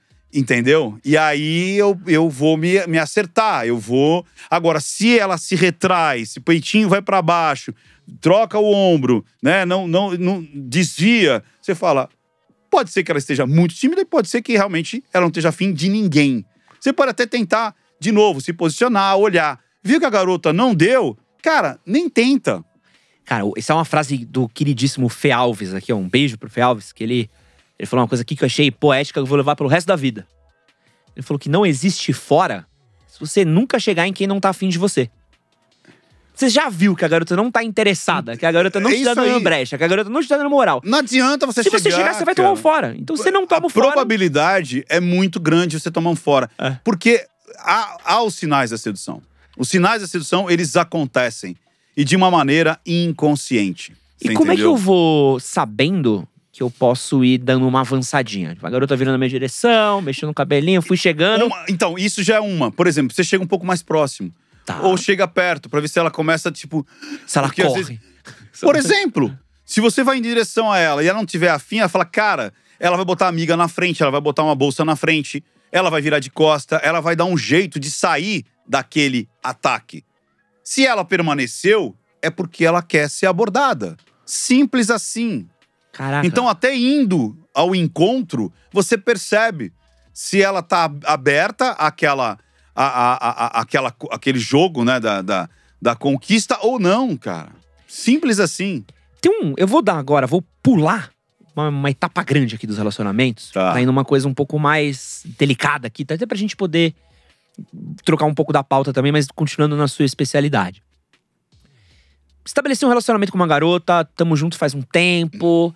Só que eu tô começando a achar que as coisas estão meio esquisitas, que eu não tô meio que fazendo o que eu quero, que eu nunca tô satisfeito. Como é que eu entendo que eu tô sendo manipulado dentro de um relacionamento? Boa. Porque assim, é um relacionamento é os dois cederem. Tá. Se você começa a perceber que você tá cedendo mais do que a outra parte, é... isso é ruim. Você tá entendendo? Uhum. Então, e aí vem as famosas DR. Simplesmente isso. E aí você vai. Porque às vezes a- garota também, ou o garoto, eles não estão treinados. Porque às vezes vem do quê? Do que ela viu em casa. Aham. Pai e mãe, irmãos mais velhos, primos, entendeu? Ou ela tem uma insegurança é, de ciúmes, por exemplo, e não vai ceder, né? Não vai dar um voto de confiança. Você tá entendendo? Então, realmente é uma troca. Só que às vezes, e principalmente no início do namoro, é aquela coisa de tipo assim: ah, eu não vou deixar ela aí porque pode ser que o carinha bonitão, gostosão esteja lá, então eu não vou correr esse risco. Só que daí você tá dando uma brecha pra ela falar a mesma coisa pra você. Uhum. Você tá entendendo? Então, é, é uma troca realmente de, de, de confiabilidade, de confiança que você vai dando. Ah, mas eu posso, é, sei lá, tomar uma corneada? Eu posso tomar. Pode, mas, cara, é justamente é nesse momento do namoro e da conquista e blá blá blá que você vai testar, né? a esse relacionamento. Se ele é um- um- confiável ou não. Porque- Você tá entendendo? A gente tem muita mensagem de moleque, e muito comum, Tá. assim, do cara parar e falar assim. Tô ah, sufocado. Tô no meu... Não, pior. Eu tô quebrado. O cara tá no relacionamento e fala, porra, cara. Mas minha mina me faz gastar toda a grana, não consigo segurar dinheiro Eita. e tudo que eu pago. Aí é pior ainda. É, é, e, e ele acaba entendendo que virou uma coisa normal dentro do relacionamento. Então eu acabo sempre recebendo a mensagem, e é, puta, é muito comum a gente receber gente falando, de tipo assim, pô, a- as contas apertaram um pouco, não tô conseguindo pagar tudo, mas minha namorada não, não entende mais isso. Ou eu não tenho mais minha liberdade pessoal, não posso mais sair com meus amigos. O cara vira quase que um, um boneco do The Sims na namorada. É isso aí, é. Como é que ele consegue falar assim, puta, isso, isso, isso? Você falou de CD. Como é que eu vou entendendo esses sinais que, eu- que eu- a pessoa me manipula pra eu fazer o que ela quer? Exatamente isso. Você, eu falo que você tem que chegar de manhã, catar uma folha de papel mesmo, catar uma folha de papel, fazer um risco no meio e falar assim: o que tem de coisas legais nesse relacionamento? Escreve. Pá, pá. O que, que tem coisas ruins? Cara, se tem mais coisa ruins do que coisa legal, você não tá num relacionamento bom. Aí você precisa repensar isso aí. Ou você chega, bate na mesa e fala: cara, tem várias coisas que eu queria fazer e não tô feliz. Vamos ver o que acontece. E você olhar, porque. Sabe o que acontece? Você só tem uma vida, cara. E é isso que às vezes as pessoas não percebem. E isso estoura, sabe o que? Depois em doença, cara. Uhum. Isso vira psicossomático. É o cara que depois vai começar a ter ou problema de peso, ou úlcera, vitiligo. Você sabe que o vitiligo, ele é emocional. Ele pode ter é, doenças de pele, ele pode. calvície, que vocês vão até falar aí na, acho que na quinta-feira. Quinta-feira. quedas de cabelo por, por problemas emocionais. Você começa a estourar no corpo, cara. Aquilo que você não consegue resolver na vida. Então, se você começa a perceber, e no, início você acha às vezes que é bonitinho, ah, é um ciúminho, ah, mas eu, eu quero ficar com ela. Cara, mas você gosta de jogar bola também. Você gosta de dar rolê de bike. Porque vira você uma gosta de dar um alienação. rolê de skate. Vira uma alienação, às vezes, do tipo, ah, você vai sair. com- É porque você não me ama. Às vezes até família, É. né? Ah, mas é aniversário. Não, mas como assim? É, E aí você... Então é muito perigoso. E aí vira um relacionamento patológico, que é onde você percebe que você não tem prazer em estar com aquela pessoa. Você tem que estar com aquela pessoa. Então eu sou meio radical quanto a isso. Ou você chega e fala: olha, eu não tô feliz com assim, assim, assim, assim, assim. Se falar que não, cara, cai fora. Porque a vida é uma só. E aí tem alguém que vai te respeitar e vai te amar e vai ter essa. é, é, é, sabe, esse- esses dois pesos, sabe, da, da balança e não por um lado só. Você entendeu? Eu acho que nesse exato momento, acho que tem muito moleque aí falando assim, acho que eu vou. Cara, e às vezes a pessoa tem medo, cara. Tem. A pessoa tem medo de ficar sozinho e tem aceita qualquer bosta. É, tem medo. E, e Ah. não é assim, cara. A vida não é assim. Tem gente que acha que não vai encontrar alguém melhor, que não vai encontrar alguém bacana. Vai encontrar, vai encontrar. Vai encontrar. Não existe só uma pessoa. Não é que se você não, não se der bem com aquela pessoa, você não, você não tem mais chance nenhuma na vida de encontrar alguém legal. Mas, de novo, faz, cata um pedaço de papel branco, põe e põe. Por que que eu é, curto essa pessoa? E quais as coisas que eu não curto? E dá uma olhada, vê se dá pra ressignificar isso aqui, vê se você consegue negociar. Se não dá, cara, cai fora. A vida é uma só, bicho. Porque realmente é como você falou, até esse lance de pagar, eu falo assim, de verdade, cara, acho que se eu nascesse 100 vezes, eu casava com a Adriana 100 vezes, cara. Que da hora. Porque até que negócio de grana, eu, você tem uma ideia, eu nunca paguei uma conta dela. A gente tá junto desde, desde o namoro até casado. Eu nunca paguei uma conta pra ela. Quanto tempo vocês estão juntos? A gente tá juntos. Se contar tudo, quer ver? Esse ano faz 31 anos. 31 anos. Tem moleque, Ricardo, tem moleque que tem, sei lá, menos da metade da sua idade e tá pagando o boleto do Nubank e do iFood aí? Cara, eu nunca. De muita mina no Twitter, Ó, hein? A, a minha esposa, ela sempre trabalhou, ela sempre teve as Tá coisas maluco. dela. Tanto é que ela tem a renda dela hoje. Ela não precisa de mim pra absolutamente nada. Você tá entendendo? Eu não tô dizendo que eu não pago, tipo assim, ela até briga comigo. É, é- é muito louco isso. A gente tá num restaurante, eu vou pagar. Não, deixa. Não, você não vai pagar. Não, não. ela briga pra pagar as coisas. Eu não tô dizendo, assim, é como você falou, eu nunca paguei o plano de saúde da minha esposa. Eu nunca paguei, é, sei lá, nada. Eu nunca paguei nada. entendeu? Ah, Porque ela não deixa. Porque ela fala, cara, eu sou independente das minhas coisas. É óbvio que viagem, eu vou pagar. E ela briga ainda. Não, eu quero pagar uma parte e tal, não sei o quê. Eu pago. Eu vou pagar tudo. Vai trocar de carro. Eu vou lá e dou, dou Mas quantos carros ela comprou com a grana dela? Isso é da hora. Quando a gente tava demais. namorando e tudo mais, depois casamos. E aí eu vou lá e tal. Mas é, não é que eu. É, é, vai, não pago as contas de. Mas, por exemplo, olha que loucura. Eu nunca comprei comida pra minha casa. Ô, louco. Nunca comprei. A comida é ela que compra. Eu nunca. nunca a, a- a faxineira lá, a diarista, é ela que paga. Então é meio que a gente se é, dividiu assim, sem combinar nada. Então, ah, eu pago essas despesas, eu pago isso, pago os impostos, pago não sei o quê, e ela foi pagando aquilo ali. Agora, pagar cartão de crédito, que nem o pessoal fala, ah, minha esposa estourou o cartão de crédito. Cara, eu nunca paguei um cartão de crédito pra minha esposa. Não, ele tá falando de esposa. Eu tô falando de otário mesmo que vai no Twitter. É. Não tem as minas bonitinhas no Twitter que chega e fala assim: gente, tô precisando Ah, é. pagar um boleto do E Nubank. o cara vai e paga. O quê? O, o Ah, cara, não. os caras. Tem, puta, direto. iFood, Ah, não, então, pô, cara. que tem de mina que posta. É mesmo? É, uma foto Ah, de bunda comer e tô um- querendo comer um rodízio de japa. Quem vai fazer o Pix? E Mentira. cara. ele. Ele. Os caras que nem, nem é Sugar Daddy, porque Sugar Daddy normalmente tem É, dinheiro, é né? chugotário. É, Que é os caras que é, pobre e, É. e tá pagando. E aí, mas sabe o que, é que acontece, cara? Isso é, é como eu falo, é encurtar caminho, né?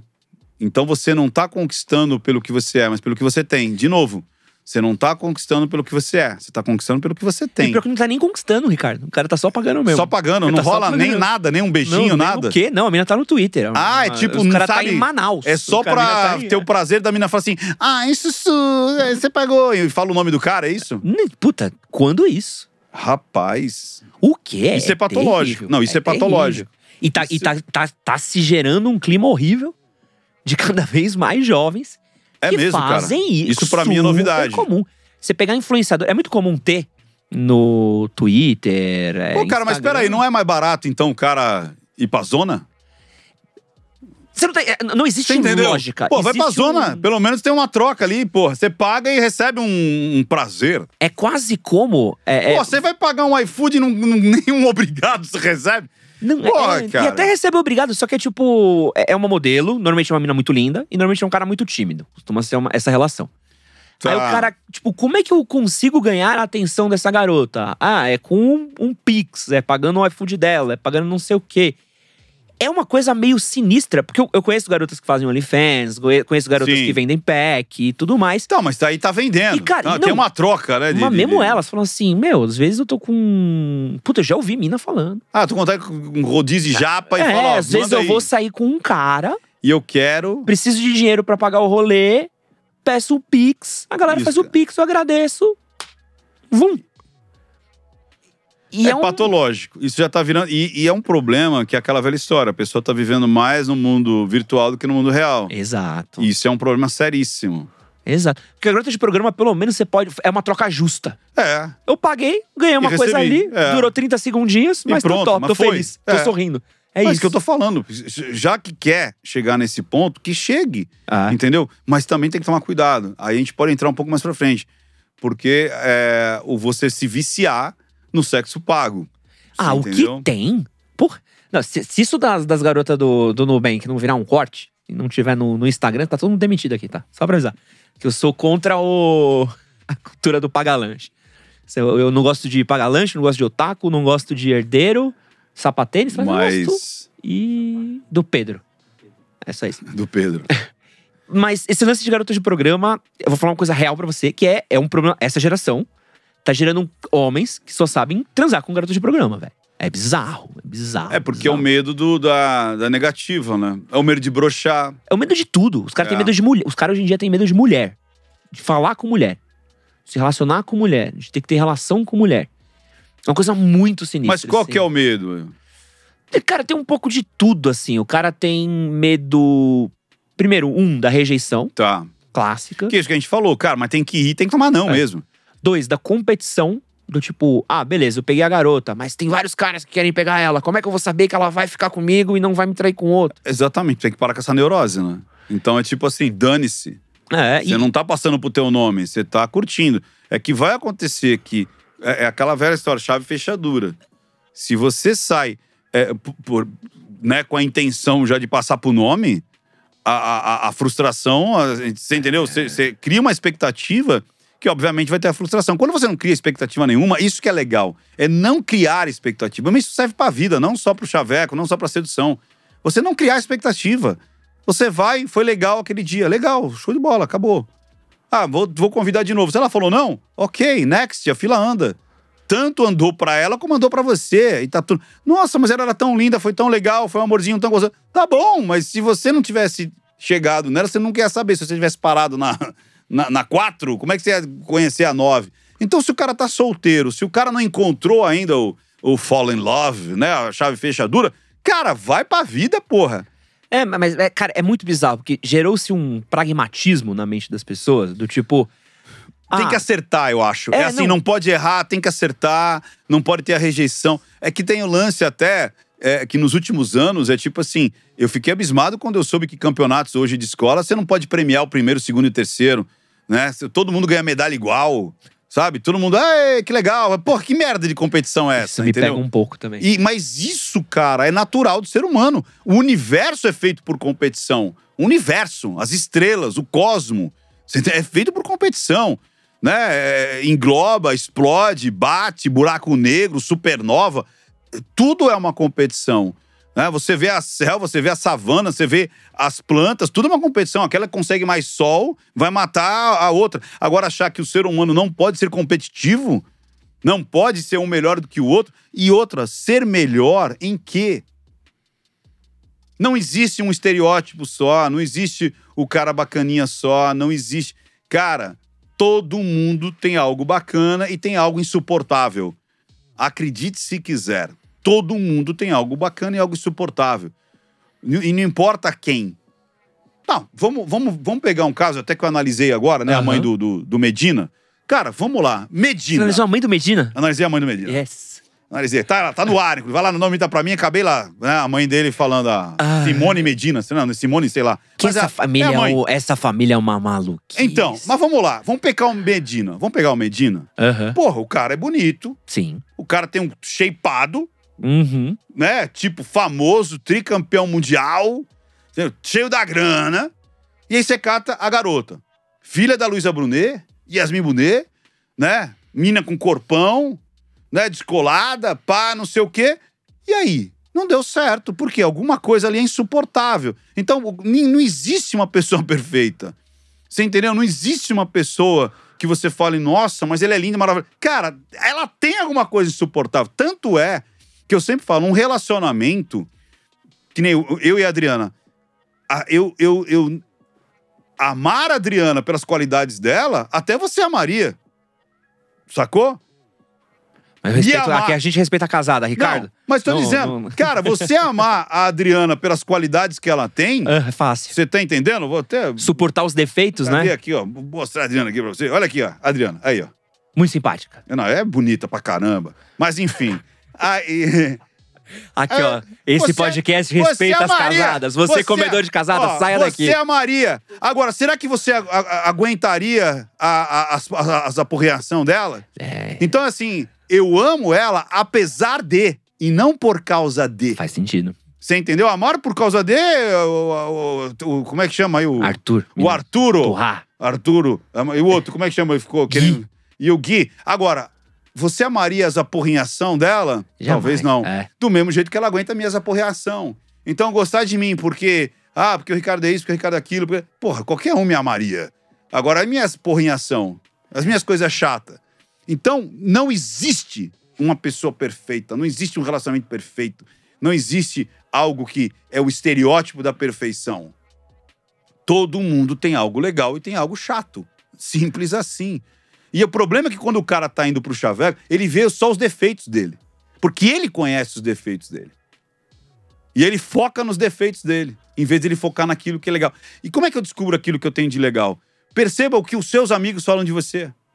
Perceba o que as pessoas elogiam você. Com certeza os seus amigos elogiam você por alguma coisa. Ou porque você é divertido, ou porque você é amigo, ou porque você é inteligente, ou porque você é companheiro, ou porque você é honesto, ou porque. E é isso que você vai falar, cara, eu sou um cara legal por conta disso, disso, disso. E quando que eu tô num relacionamento, e aí, esse aqui é um, é um B.O. gigante, assim. E a pessoa tá Porque isso acontece muito, assim, de você tá sendo traído e o relacionamento ainda continua bem. É bizarro, assim. O relacionamento, tecnicamente, nas- às vezes no corre do dia a dia, a gente não consegue pegar pequenos sinais. Como é que eu conseguiria adivinhar que a pessoa que eu tô Quebra de tá me padrão. dando um galho? Quebra de padrão. Normalmente, é, cara, muda. É, sabe aquela coisa de muda da água pro vinho? Tem alguma coisa ali. Então, por exemplo, você pode perceber, às vezes, é, é, aquela situação tipo assim, porra, a pessoa sempre chegou em casa falante. Tá. E agora, naqueles dias específicos já, que eu já tô meia. é, que eu tô meio cabreiro, chega não falando nada. Mais quietão. Mexeu muito a boca. Tá, tá Entendeu? a boca ficou ocupada a tarde inteira. É, ou o contrário. Você tá entendendo? Aham. É uma pessoa que normalmente chega calada. Aí começa a falar, não, porque olha, o trânsito, porque não sei o quê, você não sabe que eu fiz isso, fiz aquilo. Você fala, opa. Então, é, é a quebra de padrão da maneira que ela se comunica. Uhum. E aí, você pode levantar uma bandeira vermelha. Não necessariamente está acontecendo uma traição. Pode estar acontecendo um problema na empresa, pode ter. Ela comprou as, as- a- a- a- o problema da amiga, por Uhum. exemplo. A amiga falou algo extremamente tipo assim: Amiga, eu tô grávida. E agora? E eu não sei quem é o pai. Porque eu transei com fulano e ciclano e agora? Não sei se é um ou é outro. Aí a outra fica preocupada. Fala, Caraca, como é que ela vai sair disso? Pô, ela vai quebrar o padrão dela. Pessoas que falam se mexendo muito os braços, começa a parar. Não é proativo em casa, chega, é, é, faz sempre, joga ali, joga ali, senta, daqui a pouco já tá botando lixo pra fora, lavando louça. Você fala, cara, tem alguma coisa estranha aí. Pode crer. É você, você percebe que a pessoa mudou. Aham. Então, nessa de mudar, é que você percebe que existe alguma coisa aí que pode estar acontecendo. E uma delas pode ser que a pessoa tá fazendo alguma besteirinha aí por fora. Porque é, porra, o que tem história é quebra de de, padrão. Quebra de padrão. E é bizarro, assim, que tem, tem caso de galho que é o cara, a mina que fica com o cara até o fim, assim. Que é termina, é o famoso término, e na semana seguinte já tá namorando, assim, que acaba. Aí você fala, eita, É. não deu tempo. Não deu tempo. Ué, Né? se apaixonou em uma semana? Ah, que, como amor é doido, né? Essa coisa da. É, pode, pode, pode acontecer, né? Porque também pode ter um amor platônico, né? E a pessoa só tava esperando ali acabar para correr pro, pros braços do outro também. Não, dá, não pode generalizar. Mas sim, a gente vai. É como eu falo, a linguagem silenciosa ela não é determinante, ela é Tá. orientadora. Boa. Você não pode jamais afirmar alguma coisa. Você pode falar, tudo leva a crer. Você tá entendendo? Você direciona. Se ela tá saindo de casa todo dia com a lingerie dela mais bonita, Por exemplo. passando então, perfume, é, cheirosa, é. volta cansada, com o cabelo molhado. Não Você troca ideia, tem- vai sabe- dormir, não te abraça? Você sabe que teve que uma que a, a. Aí foi a garota, né, que pegou que o. Não sei se era o marido ou o namorado, tava traindo ela pelo o smartwatch. Cala a boca, como? Porque o smartwatch dele mostrou que ele tinha gastado não sei quantas calorias de madrugada. Ela falou, cara, como é que você gastou tantas calorias assim? E esse batimento cardíaco É. 180 às É, 3 da é, madrugada? é, entendeu? onde? Tipo assim, como assim? Tipo, que negócio é esse? Cara, tem uma ótima, uma maravilhosa, que eu amo. Tem um motel do Corinthians, já ouviu falar? Não. Tem um motel do Jura? Corinthians, Do temático do Corinthians? Corinthians. Não Ah, sei é? se tá aberto ainda, mas tinha muito tempo. E eu Você quer tra- ter um do Palmeiras? Porra, não. Deve ser mó horrível ser dono do motel. Não, não, tô dizendo, você gostaria que existisse um motel do não, Palmeiras? jamais. Primeiro Jamais? que eu, eu transo com outras torcedoras Ah, de outras bom. torcidas. Eu sou, Entendi. sou- o coração do pai é grande. Entendi. Pode vir flamenguista, Entendi. pode vir vascaíno. Vascaíno não. Pode vir outras coisas que a gente aceita. Mas no, motel do Corinthians, quando a gente tava fazendo a cobertura, eu fui entrevistar o dono e tal. Tô falando que eu trabalhava num guia de coisas da cidade e tal. Tá. E aí o cara contou pra gente que dentro do motel tinha um determinado lugar que você ia e começava a fazer um barulho de torcida. Tipo, Timão! Eu! Timão! Eu falei, mas por que que tem? É pro Putz. cara transar ouvindo a É o torcida álibi e tal? dele. Sim, porque o cara fazia o quê? Muito cara de empresa, saía com a secretária, ia pro motel e falava que ia pro jogo. Se alguém ligar. Se alguém ligasse, ele ia Alô? pro hall, entrava com a torcida cantando de fundo e dava tempo certinho de. Gente. E o cara, porque o horário de pico dele, ele, tanto que era caminho pra, pra Arena Neoquímica, era caminho. Porque o cara podia meter o galho na mulher, falar que falava no jogo e tecnicamente tinha, Tinha essa. essa... tinha até lugar pra tirar foto com torcida de fundo. Os Putz. caras eram outro patamar de. O Guilherme aqui tava morrendo. Guilherme, a, a galera quando quer o mal, Então, aquele negócio, todo, todo negócio nasce da necessidade de um problema de alguém. esse cara tinha um target. É, o cara falou assim: pô, existe um nicho aqui que tem esse problema, vamos solucionar.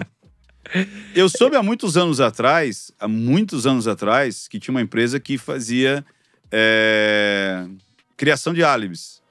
Caraca. É.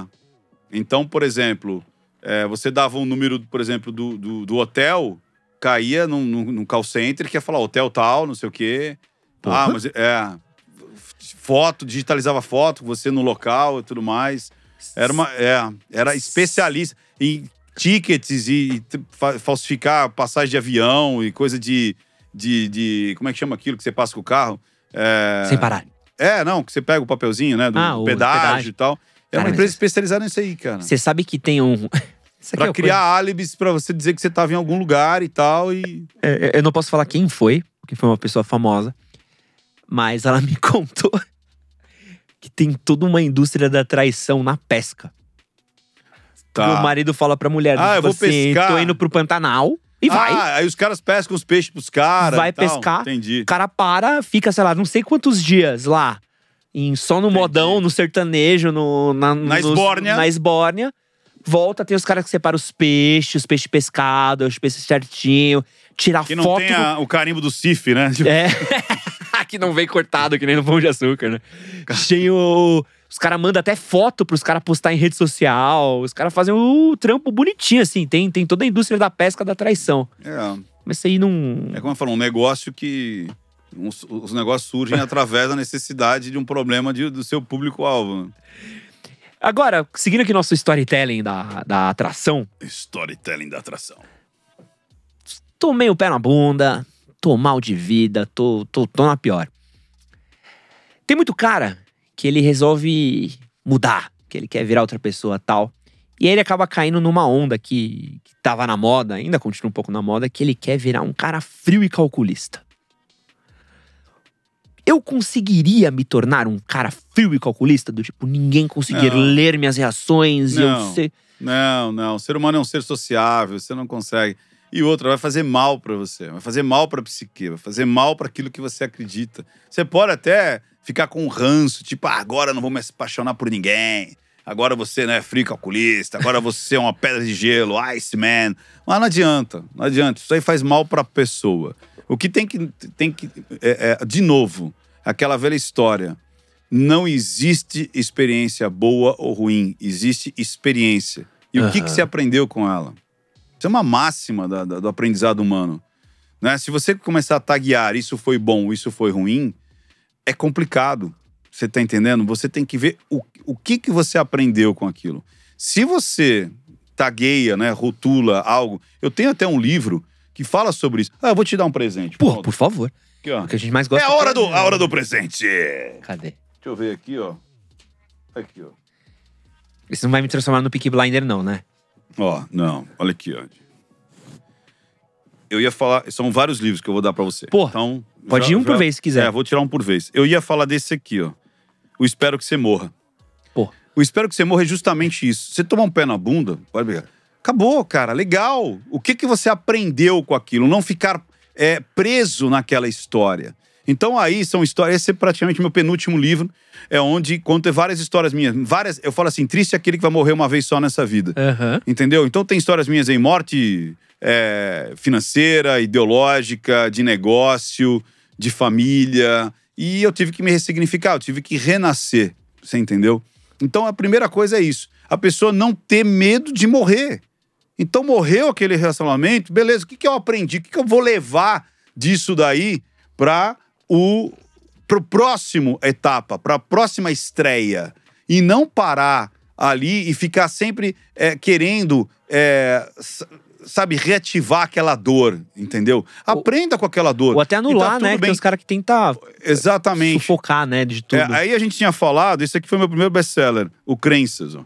Esse Boa. aqui é justamente aquele que eu falei, a comunicação é, a- na base da terapia. Ou seja, é, porque a terapia nada mais é do que uma troca de ideias. Você está conversando com a pessoa. Então, são casos reais aí. de pessoas que tinham traumas, vícios, compulsões. E você vai, tem um método, tem uma metodologia que você vai aplicando o método com aquela pessoa. Então, tem vários métodos que todos eles são na base da conversa, né? A psicanálise é na base da conversa. né? A psicologia na base da conversa. Você muda as pessoas com a comunicação. A comunicação, cara, ela rege o mundo. Aham. Aí a gente falou de, de vendas, lembra que eu falei de vendas? Esse aqui é o, a comunicação em vendas, que é o comunicar, vender, Boa. negociar. Né? Esse aqui é justamente aquele que eu falei para comunicação, então como manipular e persuadir milhares de pessoas. Isso é um clickbait, isso aqui é justamente a pessoa falou, Ei, mas manipular é ruim. A pessoa... E nada mais é do que comunicação em massa. Por isso que é como manipular e persuadir milhares de pessoas. É Esse eu já vi bastante na livraria, hein? é, Acho porque esse bastante, aqui, né? ó, é para você justamente é, aprender a se comunicar e persuadir é, é, muitas pessoas. Então, é, você precisa fazer uma apresentação, uma palestra, seja lá o que for. Pô, isso aqui me pegou um pouco, hein? Jiu-jitsu. linguístico É. me pegou. Que é justamente você usar, de novo, a comunicação para você é, é, é, tirar objeções, convencer a pessoa, manipular, inclusive. Porque as pessoas falam que ah, manipular é ruim. Depende, cara. Uma pessoa que tá com um pensamento é, fixo que vai se suicidar. Você vai lá e tira o pensamento dela e muda o pensamento dela, manipula aquele pensamento para uma coisa mais bacana. Ou se a pessoa vai fazer manipula- merda. Fazer merda. Quantas vezes o seu amigo fala, ah, eu vou fazer tal coisa? Cara, vem cá. Isso não é uma manipulação, isso é manipulação, sedução. É, as pessoas dão nomes diferentes para as mesmas coisas. Boa. Você entendeu? Que é manipulação, sedução, persuasão e blá blá blá. Mas a semântica é a mesma, é dar forma a algo que você deseja. Né? E esse aqui é o último, que é o Linguagem Silenciosa. É a introdução à linguagem silenciosa. É fininho, é bem legal esse aqui, bem, bem rápido, que é justamente é, o livro para começar a entender a linguagem silenciosa. Aí tá aqui o saquinho também. Sabe do, você me arranjou um problema, ó, olha né? Aqui, ó, o, como Não é que ele chama? O, o Pinóquio. Pinóquio, caramba. Sabe que você me arranjou um problema, né? Que eu vou ter que ler todos esses livros. né? É. E a minha curte? cara lê todos esses. Pô, É. é. pior que a minha cara mesmo. Pô, Então, me começa um pela pouco. ordem que eu te falei aí, Tá. que acho que vai ser legal. Aí vai pelo crenças, depois o, o outro, outro. Então, quando você fala que o rapaz, ele fala, porra, tomei um pé na bunda, que merda, que não sei o quê. Cara, isso é uma etapa da vida. E ponto. Só isso, somente só. Porque Você tem, entendeu? tem uma vertente de uma galera que, que quer muito seguir aquela parada do estoicismo, quase aquela coisa grega do. Ah, eu não tenho sentimentos, eu. Puta, que tem Ah. de canal falando disso? Não, o estoicismo, cara, na realidade é, é você. É, é justamente o que eu falei, né? As coisas não têm um, um- um rótulo de bom ou ruim. Aham. Mas isso não é ser apático. É você se adaptar ao que está acontecendo. O estoicismo não é ser apático. Eu posso O ser uma pessoa estoicismo- estoica e dar risada. Claro, com certeza. E mas sorrir em foto e tudo mais. normal, normal. O estoicismo é justamente você entender que é você que coloca emoção nas coisas e não as coisas que colocam emoção em você. Legal. Ou seja, não é a fila que te deixa nervoso, é você que fica nervoso com a fila. Então, as coisas simplesmente são. É você que coloca uma emoção em cima daquilo. Então, se sou eu que coloco essa emoção, eu posso ressignificar essa emoção. Eu posso dar um outro sentido para essa emoção. Sacou?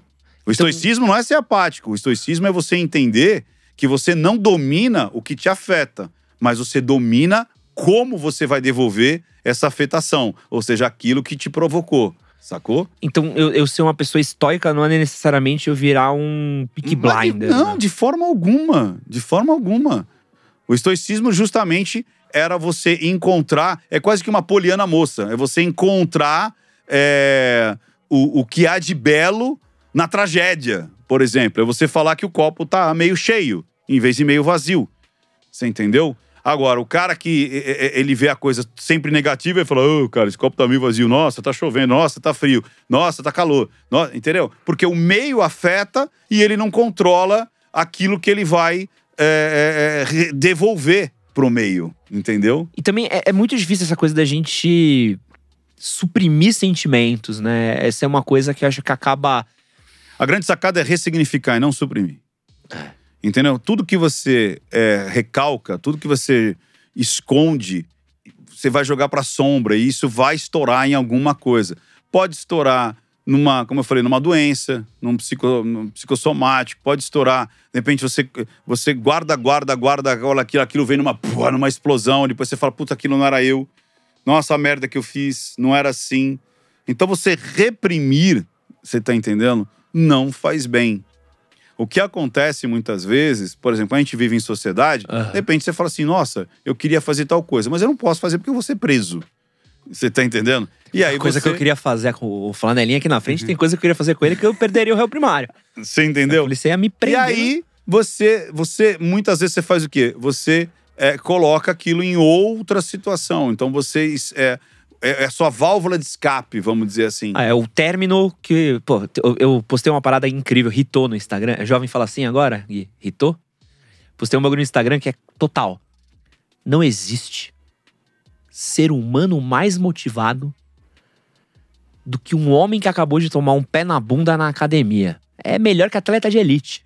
Na academia. Porque o cara tomou o pé na bunda, ele vai pra academia, mas é onde ele descarrega Ah, o ódio sim, dele. É isso aí. Ele, é. ele levanta dois dele no supino ah, le- fácil. levanta, levanta. Ca- É isso aí. Cada pé na bunda que eu tomei, assim, era, era quando o rendimento na academia Cara. subia, assim. Você vê o Stavra voando. Toda dor e sofrimento é, vai te causar um desconforto, isso é fato. Então, Aham. por exemplo, tomar um pé na bunda, você vai ficar, óbvio, que você vai ficar chateado, você de repente fala, puta, eu queria.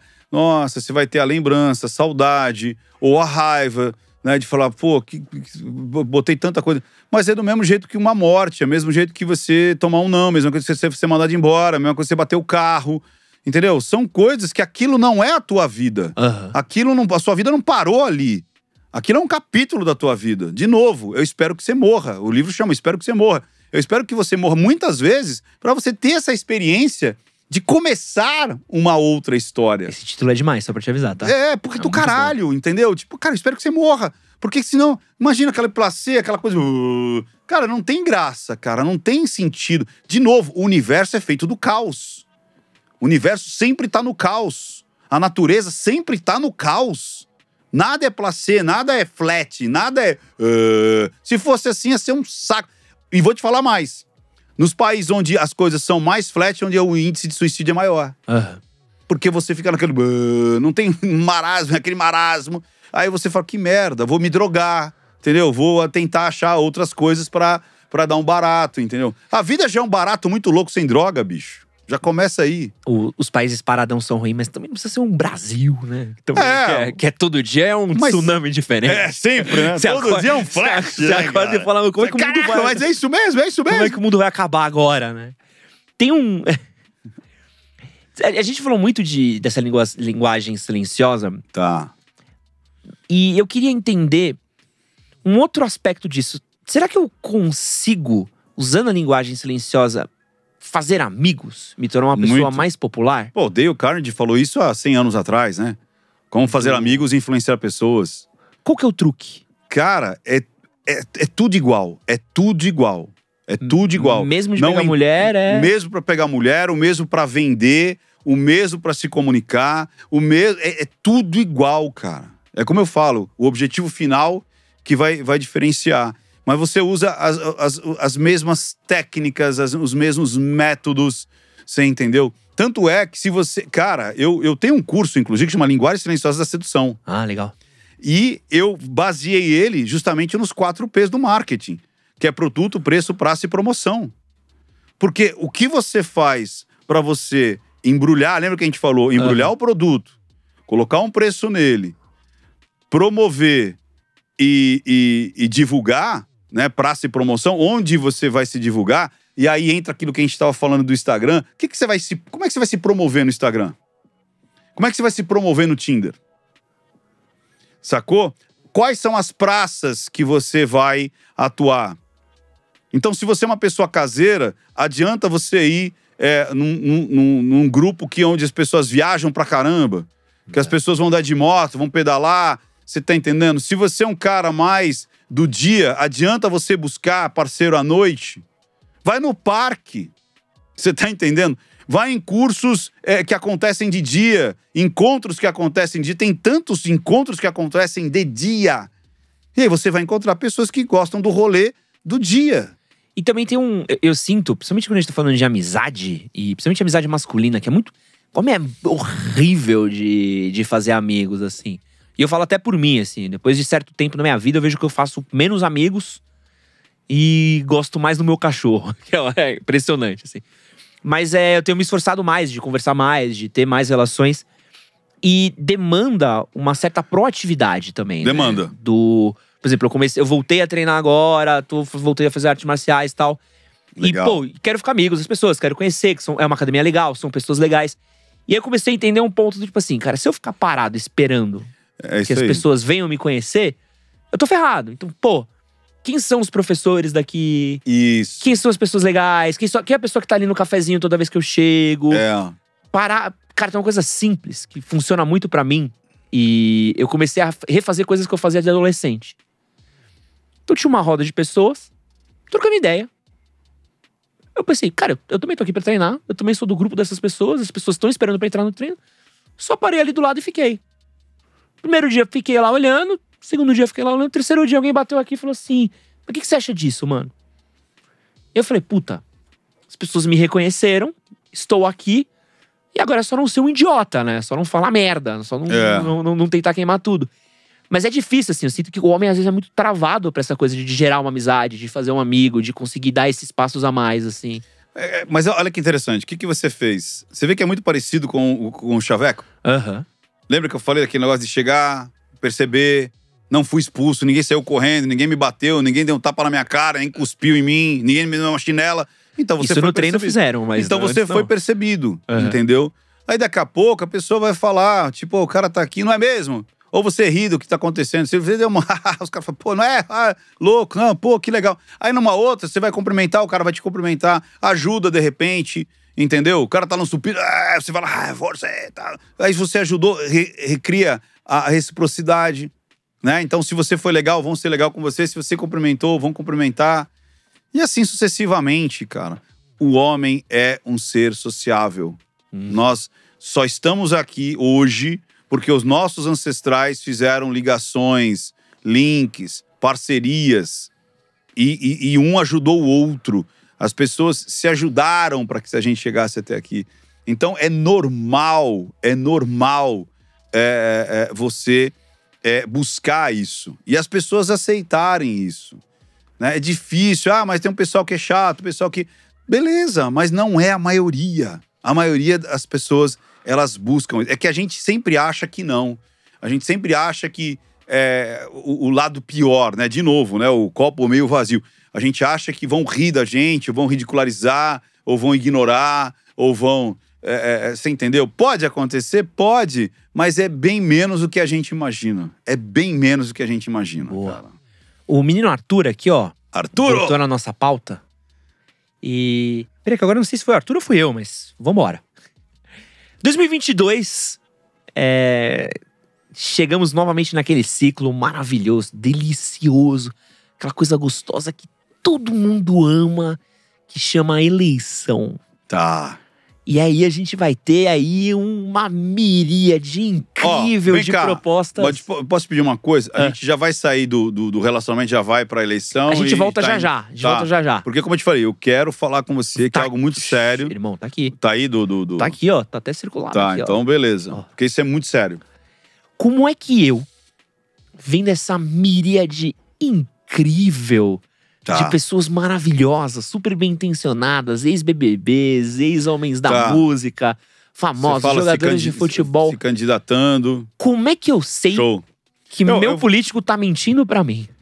Bom, isso é muito legal. Eu falei isso ontem, na Jovem Pan, Ah, é? no Pingo, no, no, no Pânico. Pode crer. eu e o Fiuza, né? Então tava o Fiuza falando e, e ele falou: Porra, gostei do que o Ricardo disse sobre como é, identificar se o seu, o seu político tá, tá mentindo ou não.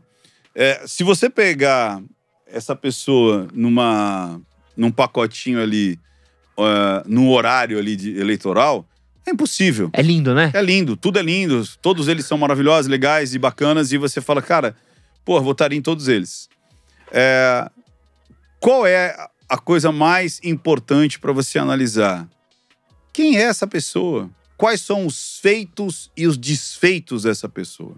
De verdade, não achar, não simplesmente rotular. Fala assim, ó, efetivamente, o que essa pessoa fez? Porque é ou foda, deixou porque, de fazer. porque e outra, o Romário Ah, fez, o, fez o tetra. Aí é difícil. então, mas aí que tá, fez o tetra. Mas assim, ele já tinha eh, um lance eh, social, ele já tinha um lance de se doar, ele já tinha um lance politizado. Então, se a pessoa já não tinha esse, esse viés politizado, por que, que da noite pro dia agora ele vai virar político? Você tá entendendo? Normalmente, de novo, tem esse viés dos feitos. Aham. Você quer que naturalmente, é, lógico, não é uma regra para acertar ou não, Mas o que, que essa pessoa era até ontem? Ah, era cantor. O que, que essa pessoa era até ontem? Ah, era, como você falou, jogador de futebol.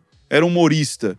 Cara, hum, agora, não, esse aqui já tinha um trabalho social, ele já era politizado, ele já falava sobre política, mesmo sendo é, um cantor, mesmo sendo um apresentador, ele se envolvia, ele metia o bedelho, ele se posicionava. E não importa para que lá. É. Cara, o bom é o posicionamento. Tem que falar assim: ah, mas ele é de esquerda, ah, mas ele é de direita. Ótimo! Se posicionou. O ruim é você não saber o que a pessoa é. Aham. É, Isso é até bíblico. Você entendeu? Seja quente ou seja frio. O morno eu vomito. Você tá entendendo? Então, às vezes a pessoa fala: Ah, mas eu descobri que essa pessoa é de esquerda. Que lindo, que ótimo. Agora veja se ela é congruente naquilo que ela levanta, nas bandeiras dela. Ah, mas eu descobri que esse aqui é Bolsonaro, que não sei o quê, esse aqui é Lula livre. Que ótimo! Tá lindo! Não tem problema nenhum em você se posicionar. Tem problema em você não se posicionar. Você tá entendendo? Aham. Aí você fala: o que, que é esse ser? É um camaleão? Quer agradar todo mundo? Isso não existe, cara. Então, de novo, como é que eu vou saber? É óbvio que numa. Se você. Se a pessoa segue o meu canal, se ela. Inclusive, tem muita gente que só pela parte gratuita. Você vê, hoje a gente tem pós-graduação, cara. Que foda. Olha que foda. Ou seja, você consegue aprender é, com os meus vídeos gratuitos? Consegue. Ah, eu quero me aprofundar. Eu quero fazer a formação. Você tem a formação. Não, agora eu quero ter a pós-graduação. Eu quero uma especialidade psicomportamental da análise silenciosa. Você tem também. Então, vai no grau que você quer. E nesse primeiro, né, nessa primeira camada, que é você assistir os vídeos de análise, você já começa. O que eu recebo de pessoas falando assim, Ricardo, eu vi isso, Ricardo, eu vi aquilo, eu percebi isso. Olha, porque tá. E, cara, 90% já faz uma leitura correta. Aham. Entendeu? Não tão profunda, mas correta. E aí, você, numa. É como eu falei, não, esquece, não assista programa político. Esquece, na hora que passar, desliga e tal. Aqui não serve pra porra nenhuma. Agora, no ao vivo, entendeu? entendeu? Nas postagens, na internet, busque na internet. Busque o que essa pessoa fez. Busque o que é real. E não simplesmente ali quando o marqueteiro tá, tá trabalhando. Porque daí, meu amigo, é como você falou. Você embrulha aquele pacote de bosta e você acha que é legal. É entendeu? foda. É- É uma coisa que acho que poucas pessoas têm noção. E é muito louco que as pessoas não têm noção, né? Eu sou formado em jornalismo. E eu tenho muitos amigos que em ano de jornalismo de ano de eleição. Porra, o Arthur deve saber. Os caras largam o emprego deles, pessoas que estão em empregos muito bons, assim. O cara, ah, tô em tal revista, tô em tal veículo, tal, tal. co-". O cara larga, porque ele vai fazer campanha. Tá. Normalmente é janeiro. E as pessoas não sabem, e é até uma coisa que eu gosto muito, às vezes, de até desmistificar, a máquina que tem. Porque tem não sei quantos redatores, desde o cara que escreve o discurso, Isso. o post do Twitter, o post do Instagram, o post não sei o que lá. Deve ter uns 80 Ricardo Ventura por Isso. trás do, ó, quando você falar isso. Eu já treinei, eu já treinei Faz- vários políticos já. Vários políticos. E é uma máquina, né, cara? A, a galera acha, não, não tem dimensão às vezes que o político. Ah, ele é mal intencionado, ele é do bem, ele é do mal, não sei o que, não sei o que lá. E eles não pensam do todo o treinamento que tem por trás, que é invisível É. pra gente e que acaba transparecendo naquele discurso que é lindo. É isso né? aí. Ou pasteurizado, É. ou todo, é, é, todo cheio de checklist do que pode, que não pode. Cada palavra, copyright. O copyright ali, a copy tá tudo co- testada. A copy entendeu? do Ciro é linda. Já reparou? Mas quando você pega ele no ao vivo, ele se perde. É. É muito engraçado. Porque muito quando ele tá dando entrevista, às vezes, é uma entrevista um pouco mais controlada. Aí ele, mais, ele assume. ele volta pro mesmo lugar, ele Tanto é sempre que bate. quando ele perde o controle, ele dá porrada. É. Simples assim. Quando, ah, você, pá, já mete porrada, Com- entendeu? confesso que admiro um pouco isso. Sim, Confe- lá confesso que acho genuíno. Ah, acho vou dar, genuíno. vou dar uma porrada. Aí dá uma porrada. Eu, eu prefiro Agora, o cara que fica puto que é do que o legal? cara que é neutro demais. Mas eu, é, eu já me recusei a treinar um certo tipo de. Por exemplo, me, me, me, me chamaram para fazer. é, seria. a- o pedido era o seguinte. é, e, cara, e tudo errado, né? Eram 300 servidores, ou seja, o cara era é, servidor público, Aham. ele nem podia estar trabalhando para o candidato. Tá. É, então eram 300 servidores públicos. Acho que foi na eleição de, de 2018, se não me engano. Ou antes, 16. alguma- acho que foi na 16, eu acho. E aí era prefeitura, o governo, alguma coisa assim. Ricardo, você consegue treinar esses caras? Era basicamente o comunicar, vender, negociar. Aham. Pra quebrar uma objeção, pra botar na cabeça da pessoa uma dúvida e de repente pegar aqueles que estão indo pra votar e você falar, olha, vote em fulano. Se a pessoa falar não, e aí você tinha toda uma, uma, uma brincadeira ali do jiu-jitsu linguístico pra pelo menos tentar fazer a pessoa votar naquele candidato. Isso é boca de urna, é Aham. proibido inclusive. Eu falei assim, eu não faço isso. E era um, um candidato lá, é, é, porque assim, quando as pessoas é, pedem pra eu treinar, eu de verdade eu vou saber quem é a pessoa. Uhum. Tipo, eu não. eu- poderia ser profissional ao ponto de não olhar, né? A justiça é cega, né? Vou treinar qualquer um. Eu não tenho estômago pra isso. Você tá entendendo? Então, quando eu percebo que existe uma maldade, que existe algo ruim, eu me recuso a treinar. Deve E tá esse- recusando um pouco, deve estar treinando pouca gente, hein, E Ricardo? esse daí eu, eu me recusei a treinar. Falei, não, não quero isso Pô, aí. pelo e era uma grana bem legal, era uma grana bem bacana. Mas, cara, não me motiva a grana. É. O, meu negócio é. Tanto é que tem muita gente que. E eu fico feliz quando a pessoa diz assim: ah, você passou pano pra esse aqui. Ah, você. Por quê? Um- na mesma análise, tem pessoas dizendo. Nossa, você foi por A, nossa, você foi por B. Então, se a pessoa. E as pessoas não percebem o quanto que você está sendo o que eu vejo. Eu já fiz análise de pessoas que eu não gostava, por exemplo, o Mellin. Eu não gostava do Mellin, eu não gosto da ideologia dele, eu acho o cara um babaca, mas quando eu fiz a análise dele, eu falei, cara, não teve assédio. O que teve aqui foi um canalha, foi um cara que traiu. é, os dois estavam casados, teve um relacionamento extraconjugal. Mas assédio não teve. Até porque, pelo que ele fala e como está dizendo, depois comprovou que não tinha materialidade, pelo contrário, né? Existia eh, materialidade dizendo que existia um- uma reciprocidade eh, de, da- na, na- na conjunção ali do, do, da- do, do ato em si, né? Outro, o PC Siqueira, mesma coisa. Eu falei, cara, não curto o PC, não curto o que ele posta, não curto a ideologia dele, mas eu falei, esse cara tá pedindo ajuda. Eu não consigo ver um pedófilo aqui. Eu consigo ver muito mais uma psique pedindo ajuda. Você passa pano pra estuprador pedófilo. Eu falei, cara, eu não vou falar aquilo que eu não vejo. Como aconteceu muitas, ao ao contrário, que nem essa moça do mendigo. Todo mundo, é uma safada, ela foi curtir a doidado, imagina, que surto. Eu olhei e falei, cara, isso leva a crer que é um surto. Então é engraçado que as pessoas, é, elas te rotulam a partir do que elas acreditam. Ah, sim. E ela não consegue é, perceber que eu, eu não vou pela massa. Tanto é que se eu fosse pela massa, tava lindo, né? Tava tranquilo. Mas não, eu vou pela análise. A coisa é analítica e não é partidária. E quando a gente fala partidária, vai acima de partido político, mas partidária do, do partido mesmo, né? Do partido que eu falo. De que banda você é.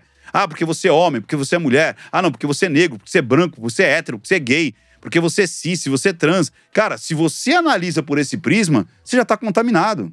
Você não pode ter um salvo-conduto ou uma culpa pré-estabelecida porque você é homem, porque você é mulher, porque você é gay, porque você é branco, porque você é de direita, porque você é de esquerda.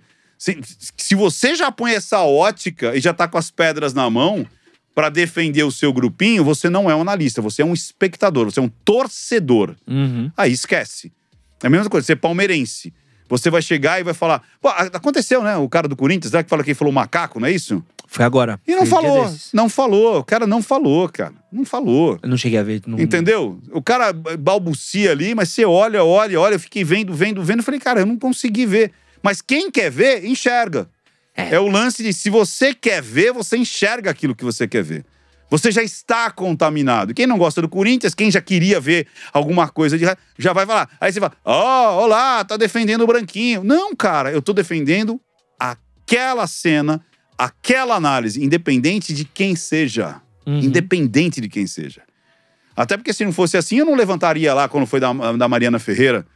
O mundo inteiro tava, não existe estupro culposo. E aí eu fui lá e mostrei por A mais B que o, todo o depoimento da menina não se sustentava por ela mesma. Só que as pessoas compraram o quê? Um minuto que editaram, jogaram na internet, que parecia que a menina estava sendo massacrada, né? Naquele, naquele, é, naquela audiência, que foram cinco horas e meia de audiência, as pessoas assistiram um minuto editado e já fizeram o quê? Não uma análise, mas uma torcida. Porque para fazer análise, primeiro, você precisa saber fazer análise. E depois, você precisa olhar todo o material. E depois, sustentar. E não só eu discordo, eu concordo. Isso é torcida. Você tem todo o direito de concordar ou discordar. Mas isso não é análise, isso é torcida. E tá tudo bem. Continua com a torcida, não tem problema nenhum. Agora, acreditar já com o olhar enviesado e contaminado, aí já era. Aí Ah. é torcedor. Quero aqui, ó. Chegamos no momento desejado pro Ricardo. Ricardo, conta pra mim. Qual que é a tua visão sobre sexo aí que você guardou pra Então, o gente? que que tá acontecendo, cara? Que a gente. é, é, é, você falou que tem vários momentos acontecendo que a garotada aí é, é, manda pra você aí o- os, os agrouros e tudo mais, né? O que eu vejo é uma, uma galera que não está percebendo o quanto tá viciada em pornografia. Ah, Você entendeu? Você, porra, a gente vive isso todo dia. E, e isso faz um mal danado pra psique. Então você tem. Você tá criando. Porque vamos lá. É, quantos anos você tem? 35. Tá, então no ano. Vamos supor. Quando popularizou a internet, a gente fala o quê? 2000, 2000 e alguma coisa? É, foi bem. Eu tô na internet desde 95, cara. Era o Mandic. Você conheceu o Alexander Mandic? 100 dólares e 100 horas era a internet. Ó, eu tive minha, minha popularizou o quê? No Facebook? Talvez Orkut? Orkut, ó. eu- Eu, 2006, tive banda larga talvez? em casa. Banda larga na minha casa chegou acho que 2004. Então, então vamos falar aqui 2004, de 2004 a 2006. Aham. Então você tinha quantos anos? 18. Então, 18. Então vamos lá, olha que interessante. Com 12, 13 anos, você conseguia ver pornografia onde? No quarto do meu tio Eduardo, que ele tinha umas fitas VHS escondidas. Você entendeu? Então era muito mais difícil. Ou era revista, ou era é, as fitas e tudo mais. Hoje você tem pornografia 24 horas por dia. Algo que na natureza você teria só quando você tivesse dois seres ali transando. Aham. Então, olha a quantidade de nudez que você teria. Olha a quantidade de erotismo que você teria na quantidade de horas que você tem de vida. E aí, de novo, tudo que se aproxima vicia e vai perdendo é, a sensibilidade. Tudo. A droga é assim, o cigarro é assim, a bebida é assim. Quanto mais próximo de você, quanto mais você utiliza, menos você tem sensibilidade àquela, àquela coisa, àquela situação Aham. Até quando você tem torturas é, é, de lavagem cerebral, é assim, né? Você vem trazendo aquele. é, o, o drama e a ressignificação e a dependência e o drama e o medo, chega uma hora que você faz o que o cara quer, porque ele começa a trazer isso muito para próximo de você. A droga é assim, tudo é assim. Então imagina a, a, a- pornografia consumindo uma hora duas horas, três, quatro, cinco, seis horas por dia. O seu cérebro não sabe o que é real e imaginário. Ele tá tendo uma overdose de estímulos sexuais e pornográficos, cara. E aí, quando você vai precisar de fato, ele já tá saturado. É onde vem a frigidez da mulher, onde vem a, a, a não ereção do homem.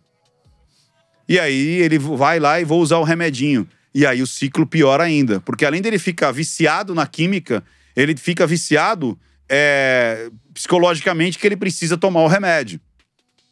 E a pornografia, ela leva a você querer outras variações.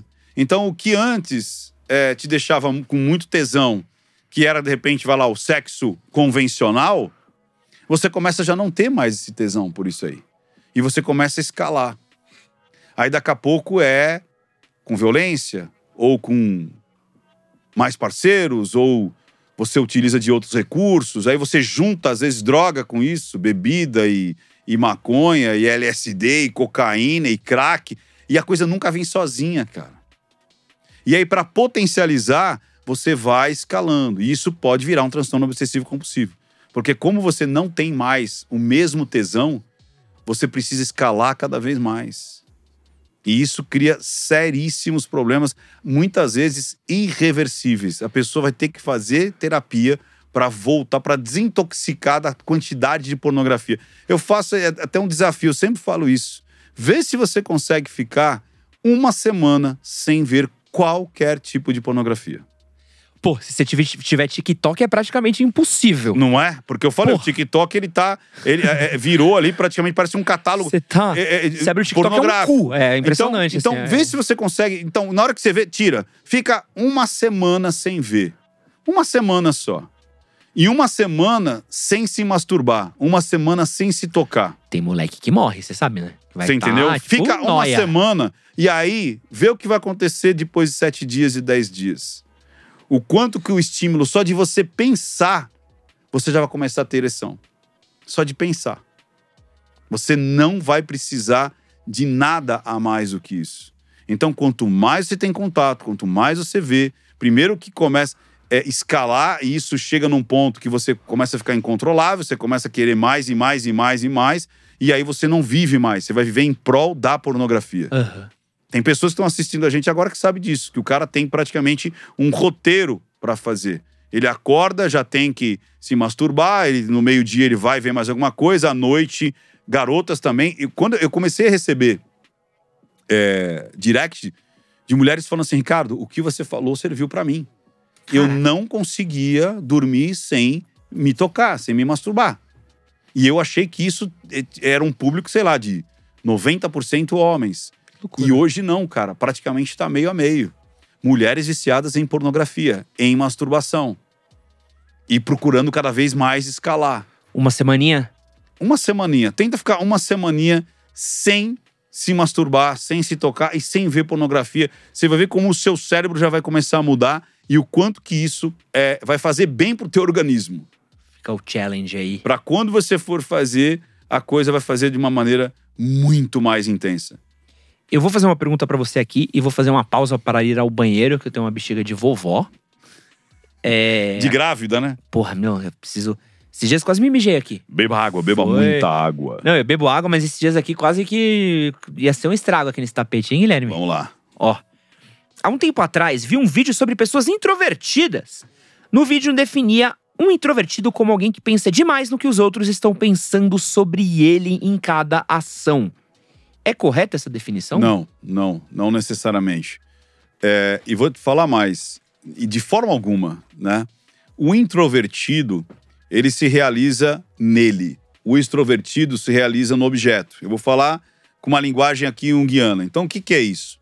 É, e introversão não tem nada a ver em você ser tímido e extroversão não tem nada a ver com você ser dado, seu palhacinho da turma.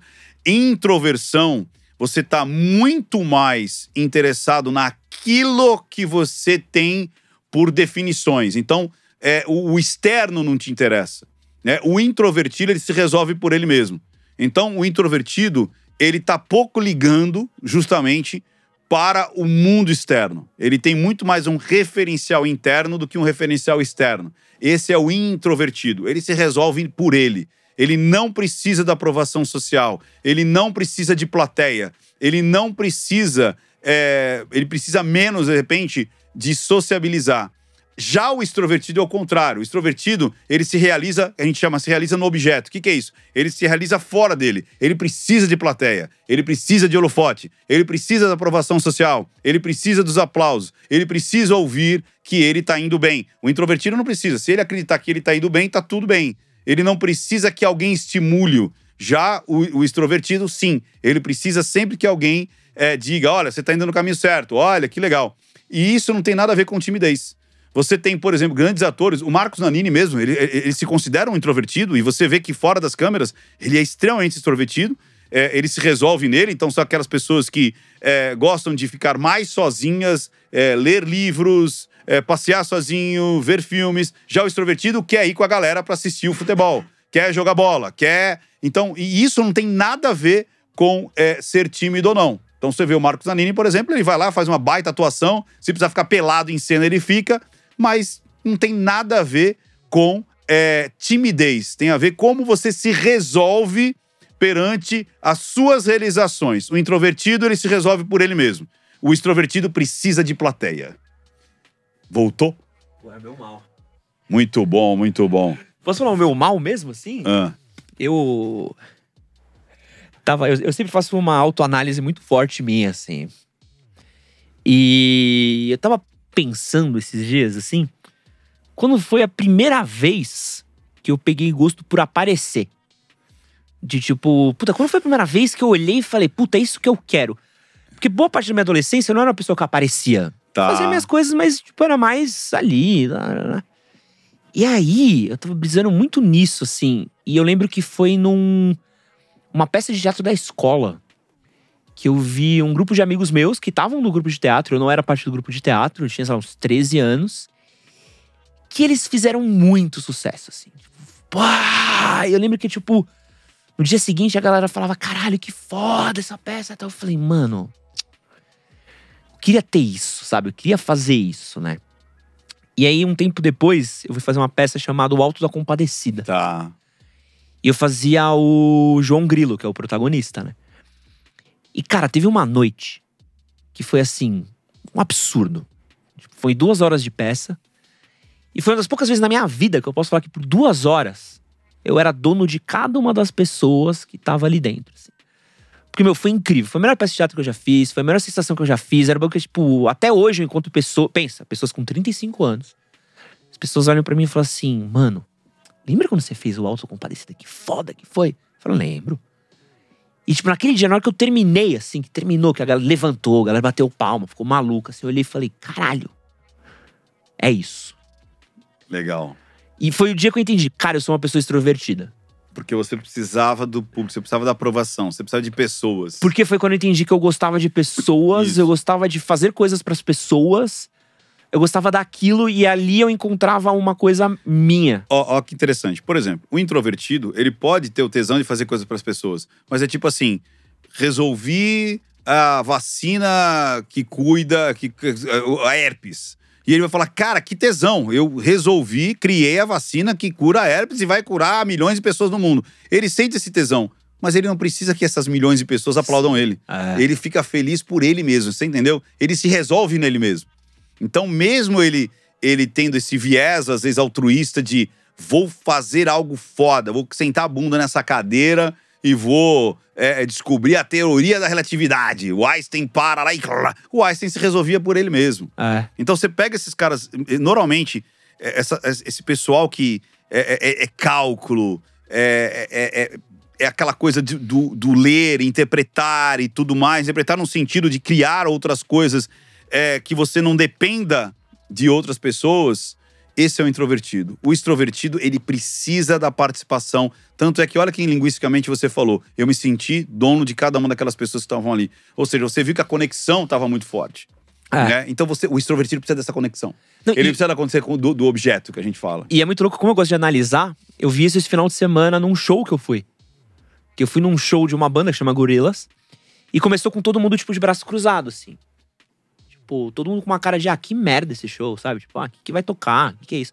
Cara, juro, apático. Sabe, você olhava pras pessoas assim, tinha todo mundo assim. Tava aquele espaço que trabalho muito com show.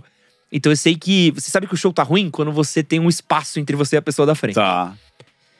E aí o cara entrou e começou. E começou. E começou. Com músicas que as pessoas não conheciam.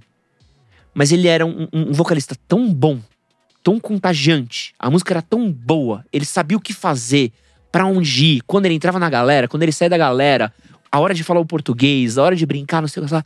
Que no meio do show, e eu não sei explicar isso, as pessoas estavam cantando músicas que elas não sabiam a letra e eram músicas novas. Então, tipo, as pessoas estavam assim. Quando ele começou a tocar as músicas que são famosas do Gorilas, era um êxtase. Que fora que eu olhei e falei assim: não consigo mais sair de perto da pessoa que tá na minha frente. Colei meu peito. Tá, a pessoa foi se Porque foi virando uma coisa. mais. E aí, o Damon Albarn, que é o, é o vocalista do Blur, não sei se você conhece, que eu olhei e falei assim: esse homem. Ele tem essa coisa, tipo, ele é dono da gente. Ele, ele- agora eu sou um, um títere na mão dele. Uhum. Porque quando ele começou a tocar. É, de- chama 19 2000, uma música que é. Puta, que é aquela. Get the culpa. Cara, eu achei que o lugar ia explodir, assim. Que não tinha reação que não fosse cantar com aquele homem. Então é muito louco que você vê que é um cara que ele é um dominador de pessoas. Assim. Isso. Isso. é maravilhoso. Que assim. domina o palco, né? Domina é, a cena. isso é foda, assim, você vê alguém É. que consegue ter esse poder.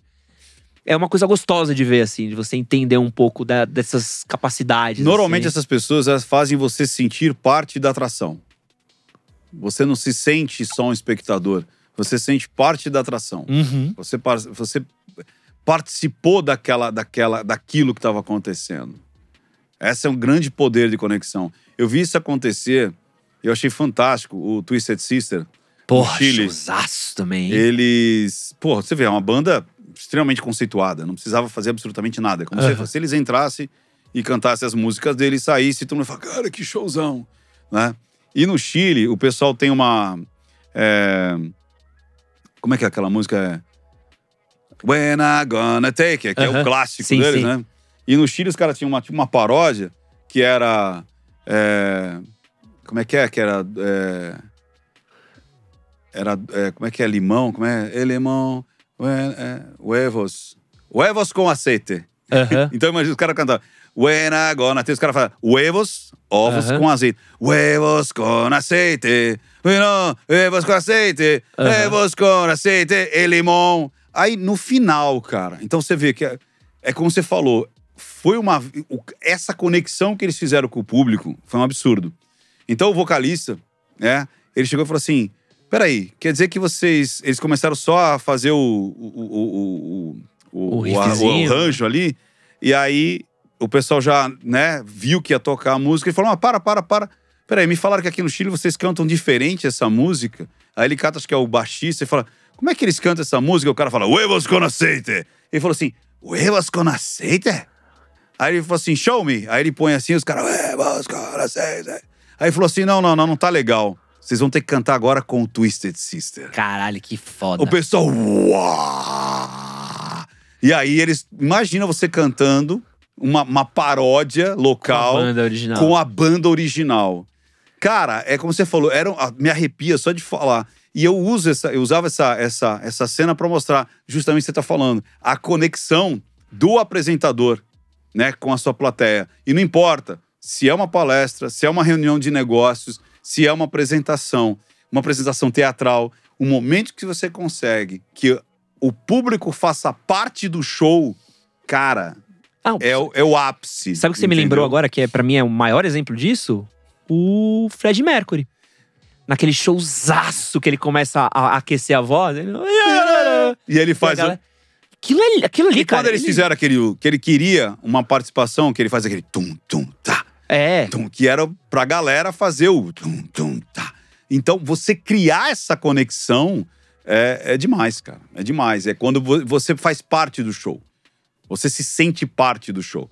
É que nem com o Paul McCartney no Nananá, que não levanta É. os Nananá, né? Na, É, na, aquelas placas. Você fala, caraca, eu fiz parte do show. Isso é Você foda. entendeu? É muito legal, cara.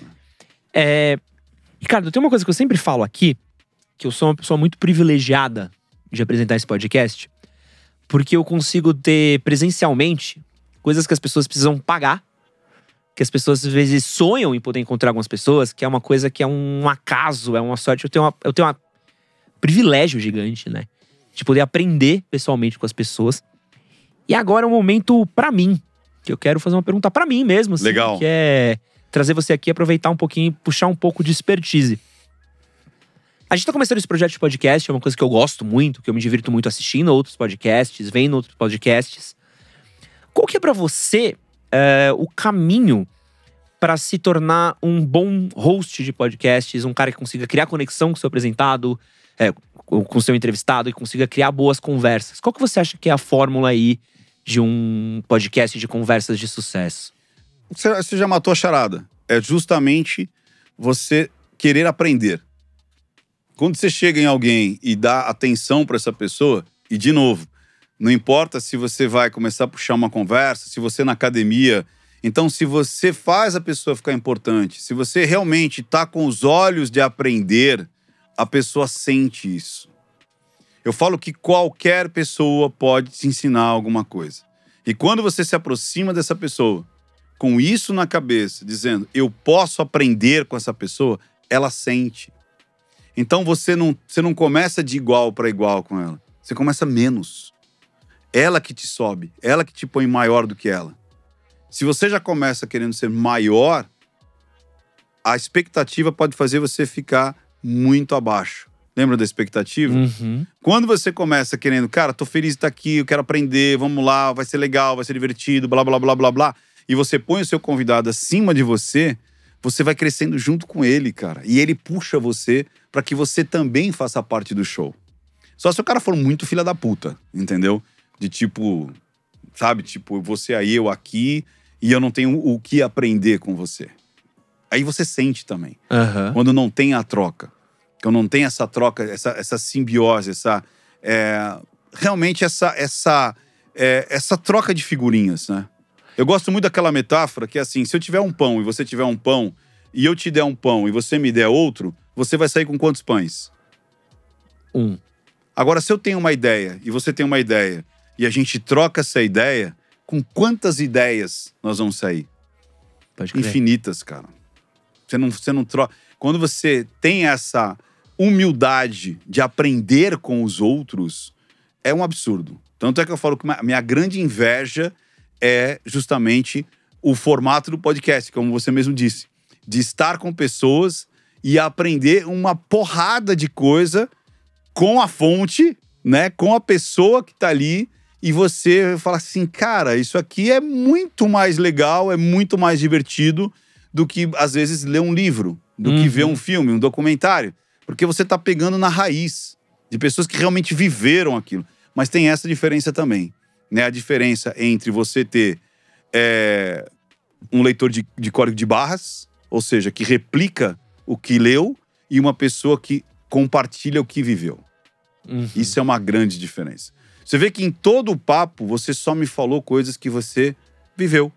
Você não me trouxe citações, você não me trouxe autores, você não me trouxe. Você trouxe o que você viveu e o que o seu público manda para você de dores reais e não estatísticas. É que nem eu falo, a estatística é boa para você fazer pesquisa, mas a vida acontece na vida. A vida acontece no 2 a 2 em 1 um a 2 em um a multidão. Joey Navarro falou isso para mim. Né? Eu falei, Joey Navarro, onde você é um dos grandes é, experts em leitura corporal? Legal. trabalhou 25 anos no FBI. Aí eu falei assim, ei, Joey, onde você aprendeu isso? Onde que foi a sua base para você aprender? Ele falou assim, na vida. Nas 14 mil entrevistas que eu tive no FBI. eu aprendi no... La... O meu laboratório foi a vida. Meu laboratório foi os é, assassinos, terroristas, é, psicopatas, mentirosos, ladrões. Então, é de novo, por isso que eu tenho muito medo dessa galera que vive sempre atrás do Black Mirror, sempre atrás do celular. Eu tenho um TED, inclusive, que eu falo isso. No, no TEDx Barra que eu participei. Pô, TEDx é bom demais É bom apresentar um demais. TEDx, né, velho? Você fi- apresentou também? Eu, fi- eu fiz. Porra. Me apresentei no TED e eu falava justamente disso, né? Que a gente tá perdendo essa conexão Aham. humana. E a gente tá sempre atrás disso aqui. E agora com o metaverso, pior ainda, cara. Pior ainda, porque o cérebro não sabe o que é real e o que é imaginário. As pessoas podem ficar viciadas em estarem cada vez mais dentro da experiência virtual. Não é legal. É que nem eu falo, isso aqui ajuda pra caramba. Isso aqui acelera muita coisa. Mas isso não pode ser sua vida. Uhum. A sua vida acontece lá fora. Você entendeu? Tem uma coisa que eu sinto e acho que é um- o maior desafio, e acho que principalmente pra quem tá começando, pra quem tá começando a pegar corpo, que eu acho que tem uma relação invisível que a gente constrói com pessoas. Um exemplo. Quando eu penso no mítico e no igão, eu já tenho uma visão muito clara do mítico e do igão, assim. Então eu já me relaciono porque eu consumo o conteúdo deles, eu já Certo. conheço eles. Então se eu estiver na frente do mítico e do igão, eu já vou entender uma leitura, uma conexão. Eu já tenho uma conexão que já foi criada antes. Tá. Mesma coisa com o Monark, com, com o Igor. Ah, uma coisa que eu não tive. Quando eu fui no podcast do Vilela, Tá. Inteligência, eu não conhecia o podcast do Vilela. Eu conheci o Vilela comediante. Tá. E o Vilela tinha gravado um vídeo comigo. E quando eu fui lá, e ele que era um podcast, tinha um monte de gente vendo. Eu tinha topado e trocar uma ideia com o Vilela. Eu não tinha topado participar do podcast do Vilela. Então foi uma coisa meio do tipo: ah, tem um Vilela entrevistador, tem uma outra coisa. Sabe, minha cabeça. Entendi. Se você for vendo o podcast, você vai vendo que minha cabeça vai dando um. Ah, tô começando a entender um pouco disso. Feito esse preâmbulo, o que eu sinto que é, é muito difícil, principalmente quando você tá começando, é muitas coisas do rapport. Tá. Porque todo mundo que chega aqui é meio que uma pessoa completamente nova. Certo. Então, pô, o cara senta às vezes, ele ele viu o número dos canais, ele viu mais ou menos quem passou, mas ele às vezes não necessariamente viu, ele não entende.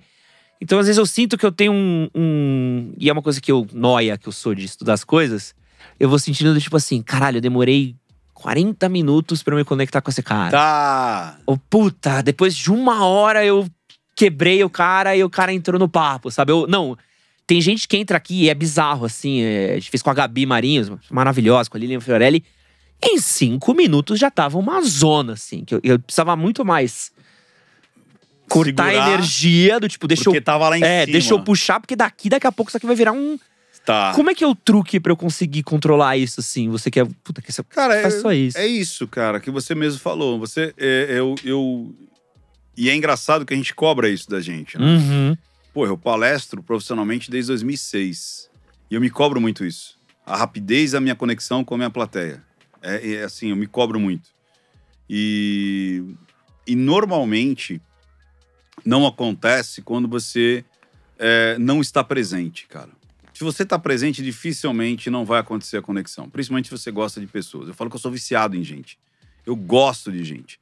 E aí eu me fiz aquelas perguntas que você falou, mas qual foi a primeira vez que deu o start? Qual foi a primeira vez que eu tive essa. E eu acho que uma das coisas legais é, foi de eu nascer literalmente dentro de uma loja, de uma loja de calçado. Então imagina, todo dia eu brincava ali desde. Eu nasci. Então, é, imagina, pessoas estranhas é, eram meu, minha sala de estar. Era, era o meu quintal. Você tá entendendo? Uhum. Então, muitas vezes as pessoas, elas passaram muitos anos tendo a família e a escola. Então, mais ou menos aquele grupo de pessoas ali, né? E eu não, todo dia era gente nova, porque a gente entrava. E, e eu acho que isso fez uma grande diferença. É engraçado. Tipo, eu olho pra você, eu olho como se eu já conhecesse você há muito tempo. Eu olho pro Arthur, a mesma coisa. É Gui, né? É isso? É Gui? Olha O que Gui eu sou não. difícil de guardar. Mas eu olho pro O Gui, Gui cara, é o. Gui. É o Gui que tá aqui naquele cara lá fora. Falei, pô, mas como é que é isso aqui e tal, não sei o quê. Pô, que legal, já cheguei conversando. Porque pra mim, pessoas estranhas não são estranhas, cara. Uhum. Tipo assim, eu não, não consigo ter essa barreira de não conversar, não falar, não brincar. Às vezes eu até brinco e, e as pessoas ficam meio assim, tipo, mas será que ele tá brincando? Você entendeu? Porque eu me permito que brinque comigo também. Então, às vezes eu brinco um pouquinho e tal, e, e a pessoa às vezes sente essa reciprocidade Aham. em brincar, entendeu? Agora, voltando ao, ao assunto, eu, eu acho que. é, não é que é voltando ao assunto, voltando à pergunta. É. Primeira coisa, é não se cobrar. Quando eu parei de. Falei, cara, eu vou lá e vou me entregar e vou fazer o que eu tenho que fazer e vou, eu vou me divertir. Uhum. Então, quando você sentar aí, você tem que estar com a cabeça tipo assim: eu tô aqui porque eu vou me divertir. Eu quero me divertir. Automaticamente o lado de cá vai começar a perceber que você tá mais tranquilo, que você não tá fazendo caras e poses e, e vestindo uma, uma persona para me agradar. Uhum. Se você começa a se divertir e se você chamar pessoas que você realmente quer trocar ideia, que isso foi uma das coisas que, que, que o Monark reclamou, né? Que tipo assim, pô, tinha, tinha hora que a gente começou a chamar pessoas que eu não queria estar ali. E aí quando vira trabalho, cara, é onde você tem que tomar cuidado. É onde fala assim, nossa, que saco, tem mais um, um dia aí para fazer. Aí você não se diverte. É aquela máxima, né? Se você trabalhar com aquilo que você ama, você não precisa trabalhar um dia da sua vida. Né? Então é essa. Tanto é que quando foi é, em 2000 e foi em 2008 eu comecei a vender minhas lojas e eu falei assim, eu não quero mais isso. Eu não, não quero mais estar no comércio, eu não quero ficar preso, eu não quero, eu quero ter sábado, eu quero ter domingo, eu quero ter feriado, eu quero, eu quero é, emendar feriado. Aham. E aí eu comecei, eu já estava profissionalmente fazendo palestra em 2006, aí dois anos, eu falei, cara, eu preciso fazer essa transição. Eu demorei quatro anos para fazer a transição de vender todas as lojas e me sustentar com livros e palestras e treinamentos e mentoria. Então não foi da noite pro dia. Uhum. E eu falei, cara, é isso que eu quero, é como você disse. Quando eu fiz a palestra, falei, cara, é isso que eu quero. E é engraçado, tipo assim, é- esse lance de você. Eu lembro que é, a, primeira, o- a, prim- a primeira palestra, é, as palestras em si, as primeiras que eu fiz, primeira coisa, o meu primeiro cachê foi 500 reais em boné. Olha que maravilha. Eu tinha uma skate shop, aí tinha a New, chamava New Skate Shop, não sei se Uhum. existe até hoje, do Abrão. É uma marca de skate. É, e eu já e eu fazia palestras e treinamentos gratuitos, Uhum. né, pra minha galera, pros conhecidos. Aí ele falou, pô, o pessoal participou de umas palestras suas, aí falou que é legal pra caramba, tal, eu queria que você faça no meu meeting, tal, vai vir os representantes, não sei o quê, blá, blá. Falei, beleza, eu faço. Ele falou, quanto que é? Eu falei, dois mil reais, em 2006. Ele falou, você tá louco. E Abraão, ainda judeuzão, né? Tipo, não, você tá maluco. Tipo, você faz isso de graça. Eu falei, não, eu tô fazendo pra você agora. Vou no seu meeting, vou fazer especialmente pra você. Daí ele falou, 500 reais, pegar ou largar. Eu falei, tá bom. Ele falou, mas em mercadoria. Eu falei, porra, cara. E aí eu peguei boné, porque boné que era alto giro e tal. Aham. Falei, então tá, vou pegar os bonés. Aí peguei os bonés. E aí, cara, é, eu falei, cara, como é gostoso isso. Era desafiador. É aquele lance do tempo, é um lance. Porque a palestra, bem feita, não palestrinha, sabe aquela coisa de decorar. É quase um stand-up, é uma coisa que você cria, você tem que falar de improviso. Você tem que pegar o cara que tá reticente, tem que pegar o cara que tá. Aí, como você falou, tem um que tá muito derrubado, você precisa le- levantar. O outro tá muito. "É, Opa, você tem que acalmar. Então, essa ginga é muito gostosa, né? De você começar, opa, peraí. E aí, é realmente, você fica um pouco mais sério, você dá aquele olhar, tipo, pra dar um. Até um certo ponto, você não pode murchar a pessoa. E esse aqui você tem que envolver mais, você tem que brincar, você tem que conquistar, você tem que fazer a pessoa subir.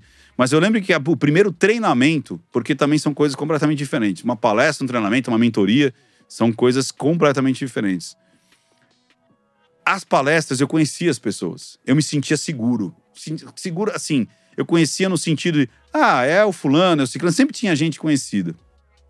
Agora, quando eu, eu botei na internet, e foi um amigo meu, cara, eu peguei o Google, quando você botava 50 reais no Google, e eu trazia, tipo, mais de Chegava. mil Marte. leads. É, Você é. trazia mil leads, assim. Isso que eu tô falando, imagina, é 2000 e... 2008, cara. Aquilo era mato. Você Sei botava bem. 50 reais em, em AdSense ali, cara, você trazia o mundo, né? Você pagava 0,00 não sei o que centavos pra cada vez que você aparecia ali. E aí eu falei, cara, enchi uma sala com um monte de gente que eu não conheço, cara. Esse foi um dos outros pontos da virada pra mim. Eu falei, gente, tem gente pagando pra me ouvir. Eu falei, que porra é essa? Como assim tem gente pagando pra me ouvir? Eu lembro que aquele dia, tipo, deu uma caganeira, tipo assim.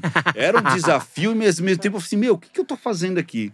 Eu lembro que quando eu comecei, cara, a, e é um treinamento de 12 horas, Aham. né? Começava 8 horas da manhã e até as 8 horas da noite.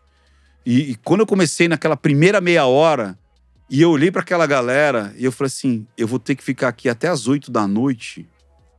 Será que eu vou aguentar? E tipo, eu palestrando e pensando ao mesmo tempo, quer dizer, treinamento. Falei, cara, que loucura. Mas aí, como você falou, você vai vendo as luzinhas, sabe? Um sorriso, uma ideia, alguém anotando alguma coisa. Aí você fala, porra, cara, eu tô conseguindo transformar. Eu tô conseguindo fazer com que essas pessoas tenham um ganho e vão colocar isso na vida delas. E aí é que é a grande transformação. Eu, eu falei, é isso que eu quero.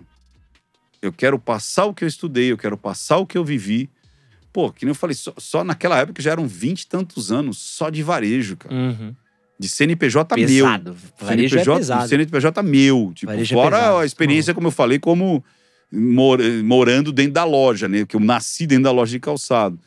E eu falei, cara, que fantástico, as pessoas estão aprendendo. E isso que eu acho que é, é, no Chaveco é uma coisa que as pessoas não, é, não se dão valor. Todo mundo tem uma história, todo mundo tem uma história de vida legal, todo mundo tem uma história de superação, todo mundo tem uma família que, que dá pra. E às vezes a pessoa acha que ela não tem história pra contar, que ela não vai fazer a, a mudança na vida dos outros. Cara, todo mundo tem uma experiência e tem como você é, compartilhar isso. Posso falar uma Você coisa entendeu? pior que eu acho no. Principalmente Ah. que você falou, puxou coisa de, de sedução. Eu sinto que quando o cara chega numa mina, ou quando os caras chegam na mina, todo mundo quer transar. Ninguém quer conhecer a pessoa que tá lá. Ninguém quer se conectar com a pessoa que tá lá. Ninguém que se importa. Então, na maioria das vezes, o cara chega na mina, e aí é uma coisa nossa, mas é, um, é a coisa que ferra a gente. Por que, que você chega numa mulher? Porque ela é bonita. Você vai olhar a mulher ali e fala, pô, mulher, mano, uma ruiva, bonita, cheirosa, sentiu, sentiu aqui o tchuan tchu de longe, falou, porra, vapo.